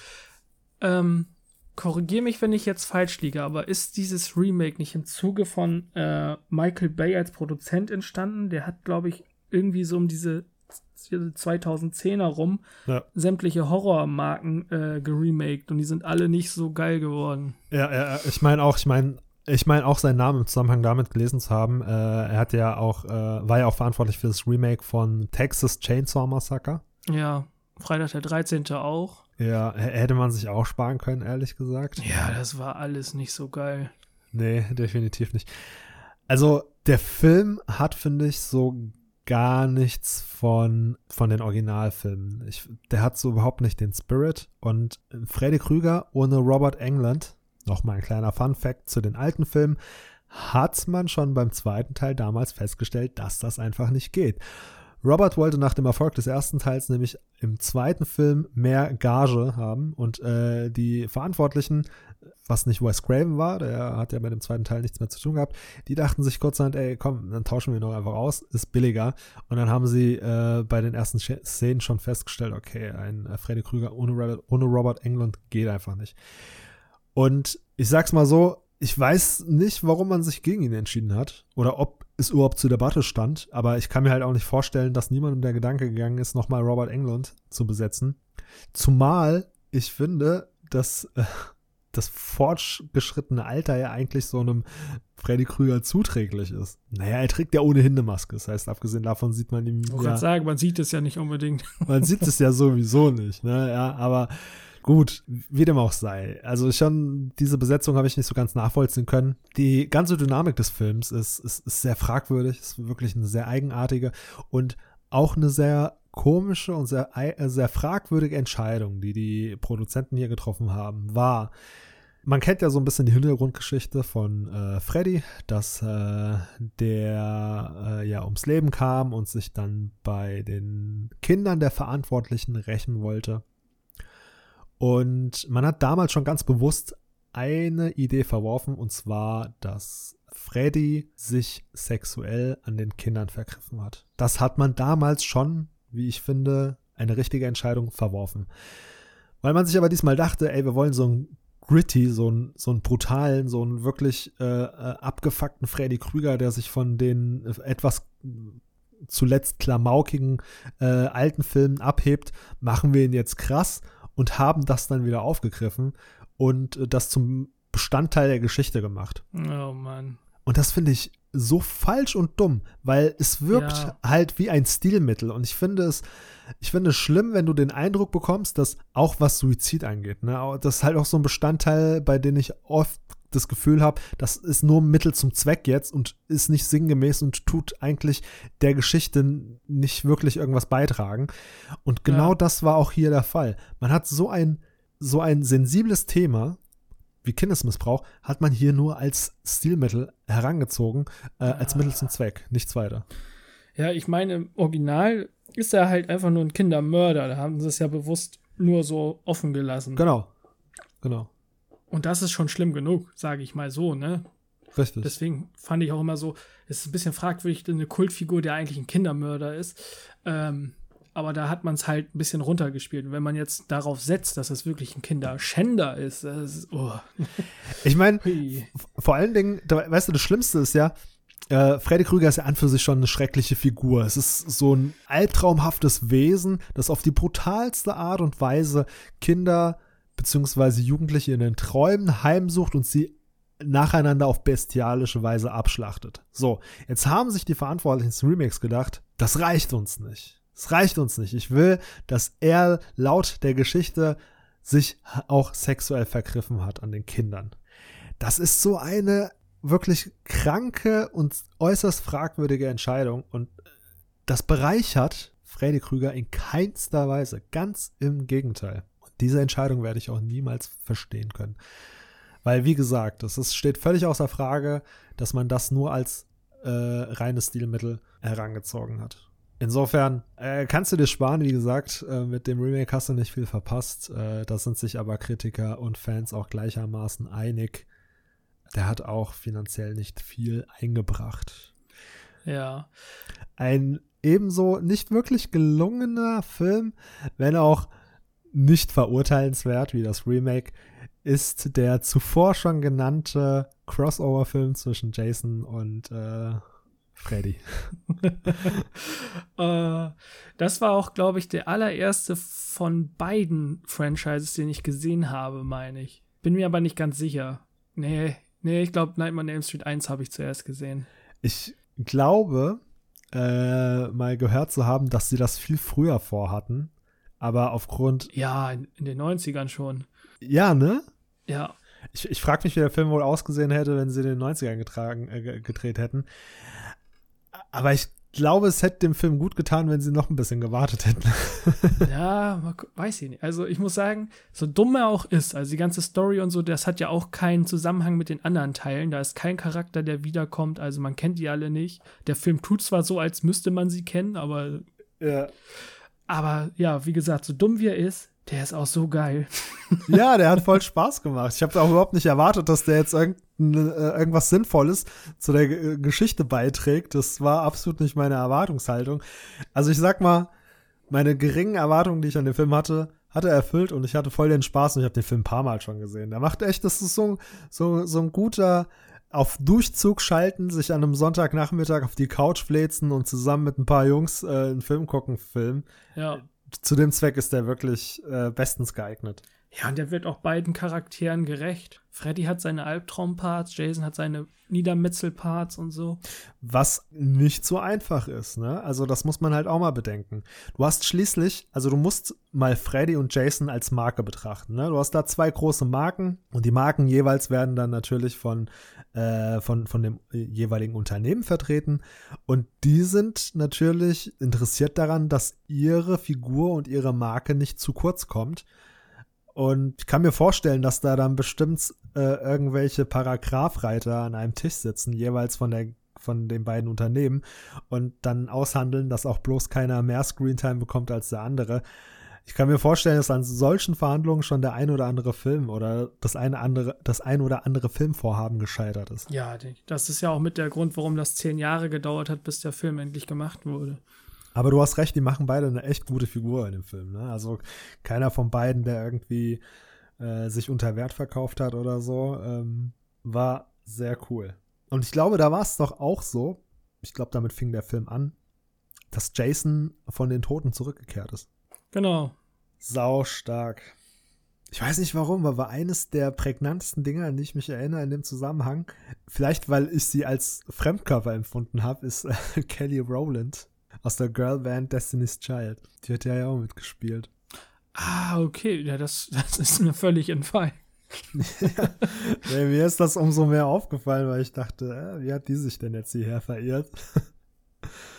Aber ähm, ja, die hat es nicht lang gemacht. Trotzdem witzig.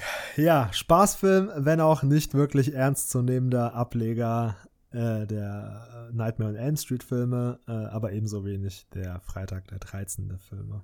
Aber wo äh, Wes Craven ist, da ist der nächste Kultregisseur aus den 90ern und 80ern nicht weit, und zwar John Carpenter. Ganz genau. Neben Halloween hat er uns ein weiteres Meisterwerk im Horrorgenre geboten, und zwar 1981, wenn ich mich nicht irre, mit Das Ding. 82 meine ich. Zwei Nacht. Oh ja, stimmt. Entschuldigung. Schande auf mein Haupt. Alles gut. Das Ding aus einer anderen Welt. Äh, nichts für ungut, ne? Aber wenn ich die Gelegenheit kriege, dich zu korrigieren in Sachen äh, 80s äh, Horrorfilme, ne, dann kann ich das nicht ungenutzt lassen. Ja. Weil die Momente gibt es nicht so viele von. ich kann mich jetzt raussehen, weil ich direkt vor mir das Poster von Escape from New York habe und der ist von 81. Ja, ja, nee, nee, wir lassen das mal so stehen. Du hast dich geirrt, ich habe dich korrigiert. Darauf werde ich mir jetzt einbilden.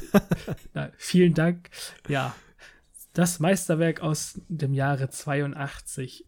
Ich finde, bis heute sind die Effekte immer noch sehenswert und auch die Atmosphäre und Stimmung des Films sind wirklich einsame Spitze. Also die praktischen Effekte, die da zum Einsatz kamen, äh, wahnsinnig, wahnsinnig gut. Das ist ja auch eines der Dinge, die da am meisten hervorstachen, mal abgesehen von der Handlung. Aber ähm, die sind auch überraschend gut gealtert. Ich finde, der Film geht auch zu unserer Gegenwart sehr gut, äh, was auch der Grund dafür ist, dass ich mir den Film auch noch häufiger angeguckt habe. Aber wie auch zutreffend auf fast alle seine Filme war das auch ein verkanntes Meisterwerk, denn seinerzeit floppte er gnadenlos an den Kinokassen. Und witzig, auch Carpenter, ähnlich wie du es gerade versucht hast, hat sich äh, da rausreden wollen. Aber es kann ja durchaus sein, das muss ja gar nicht mal eine Ausrede sein. Laut Carpenter nur weil parallel zur selben Zeit E.T. in den Kinos anlief. Ja, das ist mit einer der Gründe. Und die haben irgendwann mal, es gibt ja diese Test-Screenings, wo die einfach Leute irgendwie äh, einsammeln, die sich den Film vorab mal angucken können und ihre Meinung dazu sagen. Und da gab es irgendwie ein Zitat, dass eine Zuschauerin gesagt hat, der Film ist zu gruselig. Und da wusste John Carpenter, dass sie äh, quasi am Arsch sind. und seitdem hat er auch nie wieder Testscreenings gemacht. Also ich hätte das als Zugeständnis verstanden, dass ich meinen Job richtig gemacht habe. Ja, aber die haben sich halt beschwert, dass der zu Was? gruselig ist und wollen ihn deswegen nicht gucken. Das ist total hirnverbrannt. Aber echt, ey. Ich meine, das ist ja eher, das spricht ja für den Film. Weißt du, ob er infolgedessen dann Änderungen vorgenommen hat an dem Film? Na, kommt drauf an. Man kann auch, manche Filme ändern da im Nachhinein noch was. So war es ja, glaube ich, jetzt auch bei, was wir vorhin erwähnt haben, Armee der Finsternis. Da ist beim Testscreening das schlechte Ende auch nicht so gut weggekommen. Und dann haben sie das Gute nochmal nachgedreht. Aber äh, nichtsdestotrotz, ein wahnsinnig guter Film, zeitlos, geht total gut. Vor allen Dingen, wie gesagt, ich fand die Handlung wahnsinnig, wahnsinnig spannend. Ne? Ja. So die ganzen, äh, wie viele Leute waren das denn? Ich glaube, es waren irgendwie zwölf Beteiligte, die sich da am Nordpol befanden und einander äh, verdächtigt haben, das Monster zu sein. Und diese Spannung, die dabei aufkam, weil du als Zuschauer auch nicht wusstest ganz, wer ist bereits infiziert und wer nicht. So dieses ständige Katz- und Maus-Spiel, dieses, diese Paranoia, die auf den Zuschauer übergesprungen ist, wahnsinnig, wahnsinnig gut, wirklich. Ja. Und wenn es einen Kritikpunkt gibt bei dem Film, den ich anbringen möchte, äh, kann oder möchte, ist es der Anfang. Der Film beginnt damit, dass man sieht, wie ein Raumschiff auf die Welt zufliegt. Und das hätten sie sich wirklich sparen können. Dann wäre das Ja. Mysterium noch viel größer gewesen, weil man im Laufe des Films entdeckt man ja auch, dass da was im Eis ist. Und das wäre noch Das eine viel stimmt. größere Überraschung gewesen. Aber es ist das gleiche Prinzip wie bei Predator. Da sieht man auch am Anfang das Raum. Das könnte man auch komplett weglassen. Das macht alles zunichte. Also den Twist wäre viel größer, Ja. wenn man sich das gespart hätte. Aber das waren halt Studioentscheidungen. Und wie so oft sind Studios ein bisschen, weiß ich nicht. Also die müssen halt einen kontrollierten Blick auf gewisse Sachen haben, aber manche Entscheidungen kann ich einfach nicht nachvollziehen. Ja, ich glaube, das war vielleicht einfach ein Umstand seiner Zeit, weil man damals halt auch ganz viel, ich sag mal, Charakterexposition gemacht hat. Man hat den Leuten halt viel erklärt, ausführlich. Und man hatte, glaube ich, damals auch oft bei der Produktion die Angst, dass der Zuschauer es nicht versteht. So, das war, glaube ich, eine häufige Angst bei Produktionen von Filmen der damaligen Zeit und deswegen hat man immer versucht, auf Nummer sicher zu gehen und man hat, glaube ich, den, dem Publikum damals auch weit weniger zugetraut, als man es heute tut. So heute würde man es wahrscheinlich eher so gestalten, dass man diese Szenen ganz bewusst weglässt, äh, damit dieser Reveal-Moment dann halt seinen Impact noch hat und nicht dessen beraubt wird. Ja, ich muss dir da recht zu geben. Also wenn sie das weggelassen gelassen hätten, da, das, das hätte einen komplett anderen Impact gehabt, wenn man das dann später rausbekommen hat. Also wusstest du schon direkt als Zuschauer, was eigentlich Phase ist. Aber ich finde, der Spannung des Films tat das keinerlei Abbruch. Ja, diese, diese Paranoia, die hat einen trotzdem gefesselt und ganz lange nicht losgelassen. Und das sogar übers Ende hinaus, denn mindestens genauso kultträchtig wie die Frage, wer hat zuerst geschossen, Hahn oder sein Gegenüber, ist die Frage, kannst du dir wahrscheinlich schon denken, Childs oder McReady, wer ist am Ende das Ding? Ja, also wenn man, das ist ja das Blöde, es gibt ja ein, eine andere Verfilmung aus, ich glaube, 2011, die das norwegische Camp beleuchtet. Und wenn man den Film quasi als Kanon nimmt, weiß man am Ende, wer das Ding ist und wer nicht. Oder beziehungsweise ob es einer von denen ist. Das war aber die neuere Version, die ist nicht von Carpenter, oder? Nein, das ist, ist halt, das, ja, ich finde es auch nicht gut. Also, das ist auch wieder so eine Studioentscheidung äh, gewesen. Die haben ja alles auch praktisch gemacht und der Film war fast fertig und das Studio hat dann gesagt, nee, wir wollen alles per Computer und dann mussten sie alles bearbeiten und das sieht halt einfach blöd aus und es sind so Sachen, man muss nicht unbedingt wissen, was da im norwegischen Camp abgegangen ist. Das bringt ja auch noch mal ein bisschen was zum Mysterium von dem Ding, dass da einfach direkt alles kaputt war und In dem Original Carpenter-Film, glaube ich, war es doch so, dass du auf so einem Video gesehen hast, was im norwegischen Camp abging. Ja, nur, dass die das Raumschiff gefunden haben. Was da direkt passiert ist, erfährt man nie. Man, die fahren da ja hin oder fliegen, vielmehr gesagt, und sehen halt, dass da alles kaputt ist, verbrannt, und dann finden die halt auch Genau. diese Überreste von dem Ding. Genau. Aber der Film aus den 2000ern, der verrät das halt alles. Und zudem verrät er, dass das Ding nur organische Sachen kopieren kann, also keine metallischen Sachen wie Plomben, Ja. Piercings und so. Und Childs hat am Ende vom Original halt Ohrringe. Also kann er es schon mal nicht sein, wenn man das so betrachtet. Aber es gibt noch eine andere Fantheorie, die besagt, dass man McReadys Atem sehen konnte, aber nicht den von Childs. Ja, das habe ich auch schon gelesen. Also ich finde beide Theorien, also was heißt beide? Ich finde die mit dem ähm, Ohrring blöd. Die mit dem Atem finde ich viel besser. Ja, ich auch. Naja, so oder so. Also letztendlich äh, sind es nur Vermutungen und Mutmaßungen und wir werden es wohl so recht nie erfahren. Aber das ist ja auch ganz gut so. Ich meine, ne, wie wir den Produzenten schon zum Vorwurf gemacht haben, manchmal sind zu viele Informationen nicht zuträglich. Gebiet etwas gefunden. Wir brauchen Hilfe. Hört mich jemand? Haben etwas gefunden. Etwas gefunden. Etwas gefunden.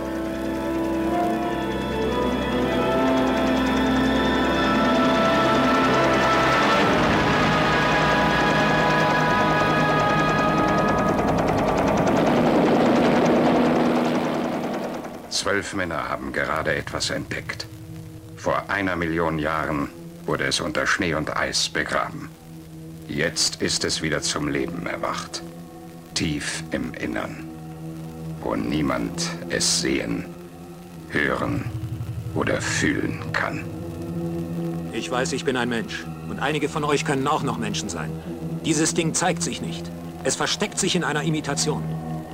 Es kämpft, wenn es sein muss. Wenn wir es herauslocken, können wir es besiegen. Wenn uns das nicht gelingt, wird es uns alle vernichten. Dann hat es gewonnen.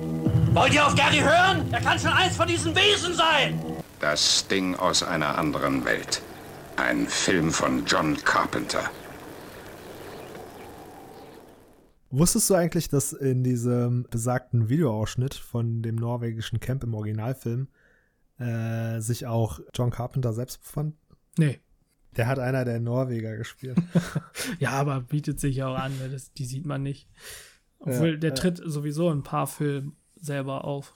Ja, das stimmt. Unter anderem auch in einem weiteren äh, zeitlosen Klassiker, wie ich zumindest finde. Äh, Big Trouble in Little China. Wen spielt er denn da? Da spielt er so ein Fabrikarbeiter in äh, Chinatown. Oh, da muss ich, das ist ja wieder ein Grund, den nochmal zu sehen. das ist auch, das stimme ich dir vollkommen zu. Es hat jetzt zwar mit Horror nichts zu tun, aber der Film ist einzigartig. Der Film ist saustark, wirklich. Ja. Allgemein, wie gesagt, John Carpenter ist eine absolute Ikone äh, auf dem Regiestuhl und äh, ich liebe seine Filme. Ich, äh, sie leben. Ja, Einer der krassesten Kultfilme äh, seiner Zeit. Ja, ja. Auch ein Film, den ich alle Jahre wieder gerne gucke. ja, der bis heute, also die Botschaften sind ja bis heute in der Popkultur verankert. Es gibt ja, glaube ich, sogar eine ganze Modelinie davon mit Obey. Stimmt, ja. Oh, The Fog, da spielt er ja auch mit und das ist auch ein ziemlich cooler Horrorfilm. Auf jeden Fall. Oder Das Dorf der Verdammten von 1995. Den habe ich noch gar nicht gesehen. Unbedingt äh, nachholen. Wenn es auch nicht direkt von Carpenter selbst ist, ist ja schließlich nur ein Remake von dem Original aus dem Jahre 1960. Aber ich finde, das ist die bessere Interpretation der Ro- Romanvorlage. Und da spielen ja Superstars mit, wie zum Beispiel Mark Hamill. Ah, Den habe ich völlig vergessen gehabt, aber hab neulich nochmal reingeguckt und der spielt da so einen verbitterten Priester. und äh, die letzte Rolle von Christopher Reeves, bevor er ja diesen Oh. verheerenden Reitunfall hatte. ja, okay. Ja, allein aus dem Grund solltest du dir auf jeden Fall das Dorf der Verdammten gönnen, aber auch sonst ist es ein ziemlich cooler Film mit einer sehr, sehr coolen Pro äh, Prämisse. Ja, cool. Außerdem hat er auch eine äh, Stephen King Kultgeschichte über ein besessenes und mordendes Auto verfilmt. Yo, Christine. Genau.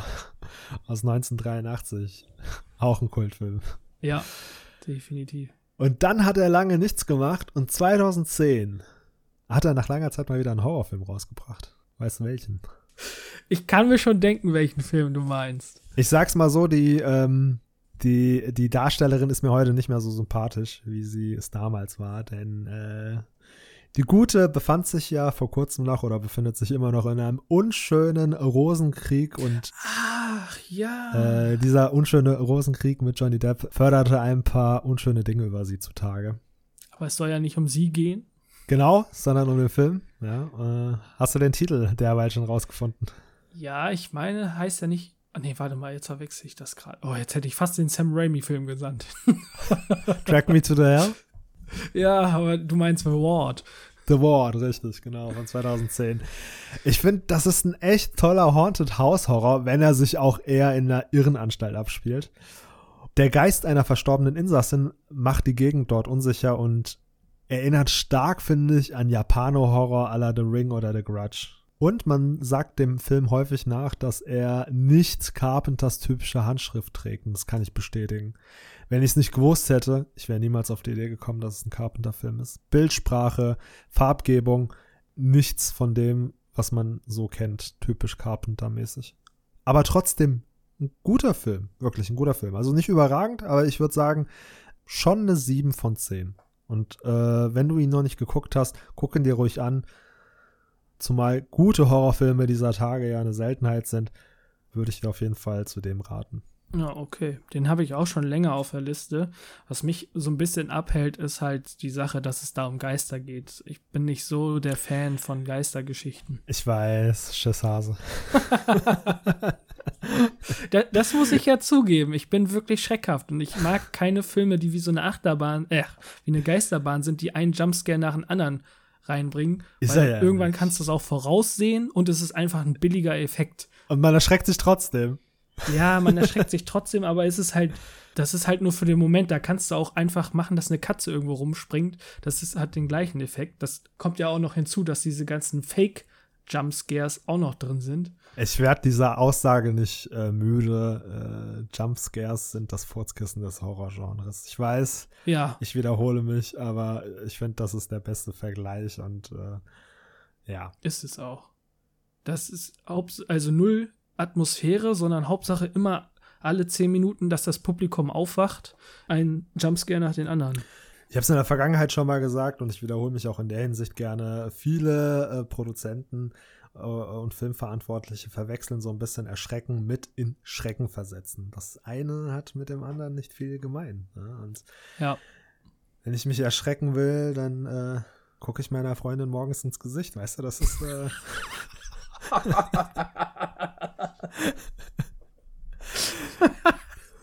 Äh Schatz, das war ein Scherz. Dies war der letzte Podcast mit Jenge. Hm. Danach hörte man nie wieder etwas von ihm. In Anlehnung an diese Podcast-Folge brachte ihn seine Freundin mit einem äh, Küchenmesser wie Michael Myers um. Ah, was Ja. man nicht, was man für die Einschaltquoten nicht alles tut. Also Leute, wenn ich demnächst verschwinden sollte, ihr wisst, bei dem, bei wem ihr nach mir suchen müsst. Na, bei wem ihr nach meinen kleinen gehackstückelten Teilen suchen müsst. Ja, aber ähm, auch alte Horrorklassiker setzen ja auch ein bisschen auf Jumpscares. Die sind zwar nicht so häufig, aber vereinzelt. Und da muss ich sagen, vereinzelt sind sie auch angebracht, wenn sie auch gut vorbereitet sind, aber nicht dieses billige Dauerfeuer. Ja, und vor allen Dingen dieses äh, billige Spielen mit den Erwartungen des Zuschauers, was man ja heutzutage so bei den Filmen macht mit Jumpscares, wo man dann irgendwie auch versucht, manchmal so nicht diese Erwartung zu erfüllen. Äh, hoch, äh, da spiegelt sich etwas im Badezimmerspiegel. Man sieht nichts wieder erwarten. Hey, ist Überraschung. Man sieht erst im zweiten Spiegel was. Dann taucht erst der Jumpscare auf, wo man sich dann denkt, ja, wow, ihr seid voll geistreich. Echt wahnsinnig gut, was ihr da hinbekommen habt. Ja. Ah, nee, also das brauche ich echt nicht. Ich brauche in einem Horrorfilm Atmosphäre. Ja. Ich brauche eine gute Atmosphäre. Erzählt mir eine packende Geschichte. Ich will ab der ersten Sekunde, wie es das Evil Dead Remake von 2013 gemacht hat, packt mich bei den Eiern und lasst erst los, wenn ich kurz vorm Kotzen bin. ich will, dass ihr mich so richtig durchschüttelt, ja. Und äh, mit Jumpscares äh, erreicht ihr das nicht. Auf gar keinen Fall. Aber wir greifen da ziemlich weit vor. Auch ein kleiner Spoiler an der Stelle. Wir werden es in dieser Folge nicht mehr packen. Den brandaktuellen Horrorgeschehen, sage ich mal, des 21. Jahrhunderts, so alles jenseits 2010, werden wir uns in einer anderen Ausgabe mal annehmen. Das, das werden wir hier in dieser Folge nicht schaffen. Und ein weiterer kleiner Spoiler, unsere Meinung über diese Filme ist bescheiden. Kann man so ausdrücken, ja. Es gibt Ausnahmen. Ja. Es gibt tatsächlich immer wieder Ausnahmen, aber sie sind nicht so zahlreich. Richtig, aber umso mehr fallen sie auf und umso mehr lohnt es sich, finde ich, diese auch hervorzuheben. Und ich freue mich auch, äh, wenn wir uns irgendwann mal in einer anderen Ausgabe dieser Meisterwerke annehmen. Aber ich möchte zum Ende der 2000er hin noch einen weiteren Titel zur Sprache bringen, von dem ich finde, über den es sich auch sehr zu reden lohnt, denn es ist einer der letzten Horror-Hits, wenn nicht der letzte Horror-Hit von Sam Raimi. Im Jahre 2009 erschien nämlich nach langer Zeit äh, Drag Me to Hell. Sam Raimi hatte nach Armee der Finsternis lange nichts in Richtung Horror gemacht. Ein Jahr später nach Drag Me to Hell kam nämlich äh, auch nur noch The Gift raus im Jahre 2010 mit Keanu Reeves. Den habe ich allerdings nicht gesehen. Drag Me to Hell gehört aber bis heute zu einem meiner absoluten Favoriten, denn gerade weil so lange nichts mehr rauskam, war ich entsprechend gehypt über diesen Film, der sehr viel Charakter der Machart von Evil Dead hatte, muss man dazu sagen. Auch wirklich sehr viele Kamerafahrten, sehr viel Bildsprache. Du hättest mir gar nicht sagen müssen, dass er von Sam Raimi ist. Und ich hätte innerhalb der ersten Minuten schon äh, erkannt, wer verantwortlich ist für diesen Film. Ja, seine Handschrift ist da unverkennbar. Ja. Es gibt ja, glaube ich, mitten im Film auch so eine, wie nennt man diese Bretter, wo man Tote mit Ouija-Brett. beschw- Ja, genau. Gibt es da nicht so eine Szene, wo dann auch einer von einem Geist besessen ist und der so richtig wie die Deadites aus Evil Dead darum Ja. schwebt? Und gerade dieses, äh, was du gerade beschrieben hast, dieses in der Luft schweben ne, und dann dieses krankhafte Tanzen in der Luft, das ist eine der prägnantesten Szenen aus der ursprünglichen Evil Dead Trilogie und das ist, äh, das kommt hier auch vor, ja. War, war eine schöne, wirklich eine schöne Hommage an die, ähm, an die alten Filme. Ich fand diese Prämisse um eine verfluchte Person sehr spannend und auch, dass das Böse darin nämlich eine mythologische Grundlage hatte. Ich glaube, der Dämon, um den es da ging, hieß Lamia und Lamia kommt tatsächlich in verschiedenen Religionen und Mythologien vor, hat zwar immer einen anderen Namen und eine andere Gestalt, aber man ist sich einig, dass immer vom selben Wesen die Rede ist. Und das ist ja auch nicht so ein typisches Sam Raimi-Ding. So bisher hat er ja, wenn er Horror gemacht hat, immer alles gänzlich fiktiv, keinerlei Grundlage der Realität und so. Und das ist dann diesmal tatsächlich zumindest in der Wurzel so aus einer bestehenden Mythologie kommt. Fand, fand, ich, fand ich cool als Prämisse auf jeden Fall. Ja, und der hat auch echt ein paar Momente, da habe ich mich wirklich erschrocken. Also das kann man jetzt auch wieder sagen, Jumpscares, aber der baut die auch gut auf. Und es waren auch keine plumpen Jumpscares, ne? Das muss man halt auch nochmal unterscheiden. Ich Ja. kann mich auch erinnern, nämlich, dass ich mich bei dem Film hier und da auf jeden Fall mal erschreckt habe. Aber es waren so keine gezielten Jumpscares, sondern es war zum Beispiel mal eine Tür, die plötzlich zuschlug und dann aber auch so gekonnt platziert ist, dass du dich nur erschrecken konntest in dem Moment. Und ich finde, das ist Können. Wenn du sowas Banales wie eine zufallende Tür so platzierst, dass es dich zehnmal mehr erschreckt als irgendeine hässliche Visage aus Insidious 2 oder 3 oder so, bei der ich höchstens einen Furz quer sitzen habe, aber mich, mich wirklich so richtig erschrecke. Und solcher Jumpscares gab's, gab's einige auf jeden Fall in Drag Me to Hell. Worum ging es denn überhaupt in dem Film? Ich glaube, vielen ist der gar nicht so geläufig, weil der Film nicht so bekannt bzw. nicht so populär ist. Also im Vordergrund der Geschichte steht nämlich äh, eine junge Frau mit Namen Christine, das ist nämlich die Protagonistin, die von einer alten Dame, ähm, ich sag mal, da die ursprüngliche Bezeichnung nicht mehr sinngemäß ist und als beleidigend aufgefasst wird, sagen wir mal osteuropäischer Herkunft verflucht wird. Und seitdem wird sie von einem Dämon, wie gesagt, namens Lamia verfolgt. Und der ganze Film wirkt wie so eine wilde Fahrt durch die Geisterbahn. Es ist aufregend und spannend mit anzusehen, wie der Dämon sie terrorisiert und sowohl mental als auch körperlich eben völlig unterwirft. Mit der Absicht, sie, wie der Titel nämlich verrät, gewaltsam in die Hölle hinunterzuzerren. Diesem Schauspiel zuzusehen hat wirklich unheimlich viel Spaß gemacht und war sehr spannend, weil man halt die ganze Zeit sich gefragt hat, läuft es jetzt darauf hinaus, dass sie tatsächlich in die Hölle gezerrt wird oder kann sie es noch abwenden? Und an der Stelle will ich nichts spoilern, deswegen werde ich jetzt auch nichts weiter über den Film und die Handlung verraten. Aber ich verspreche euch eins, der Film ist eure Zeit wert. Guckt ihn euch unbedingt an. Dem kann ich nur zustimmen. Und auch ohne Spoiler, das Ende fand ich auch nicht schlecht. Ja, das Ende fand ich sehr geil.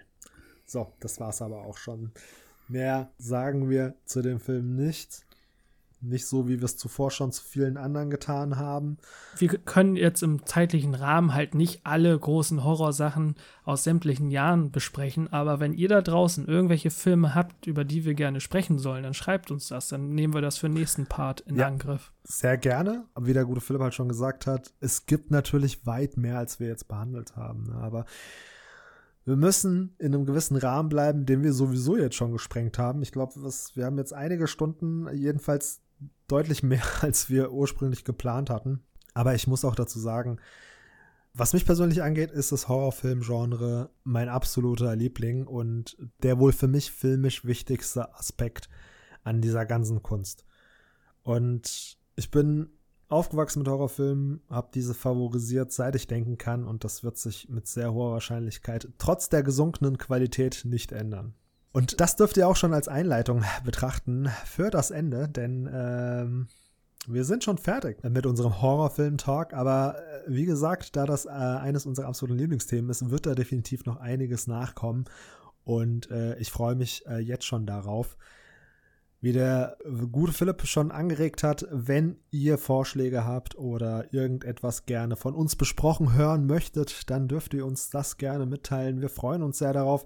Ihr wisst, wo wir zu finden sind auf Instagram. Besucht uns, lasst uns Kommentar da oder ein Abo, wenn ihr das noch nicht getan habt und äh, teilt uns auch eure Meinung mit über diese Folge. Wir sind jederzeit mit einem offenen Ohr für euch da. Also, das kann ich nur so unterstreichen. Die Folge hat mir sehr viel Spaß gemacht. Ich hoffe, ihr hattet auch Spaß daran, dass wir uns so ein bisschen über Horror unterhalten haben. Und ja, ich kann es auch nur sagen, da ist noch jede Menge Luft nach oben und wir können gerne noch weitere Folgen darüber machen. An uns soll es nicht scheitern. Jetzt kommt es auf euch an, Leute. Dann sage ich vielen Dank für eure Zeit. Philipp, auch dir vielen Dank, dass du dir die Zeit genommen hast, mit mir so ein tolles Thema zu besprechen. Danke gleichfalls. Ich sage an der Stelle Danke für euer Ohr, danke für die Zeit. Tschüss und bis zum nächsten Mal. Ciao. Ich will sofort weg von dir. Ich will weg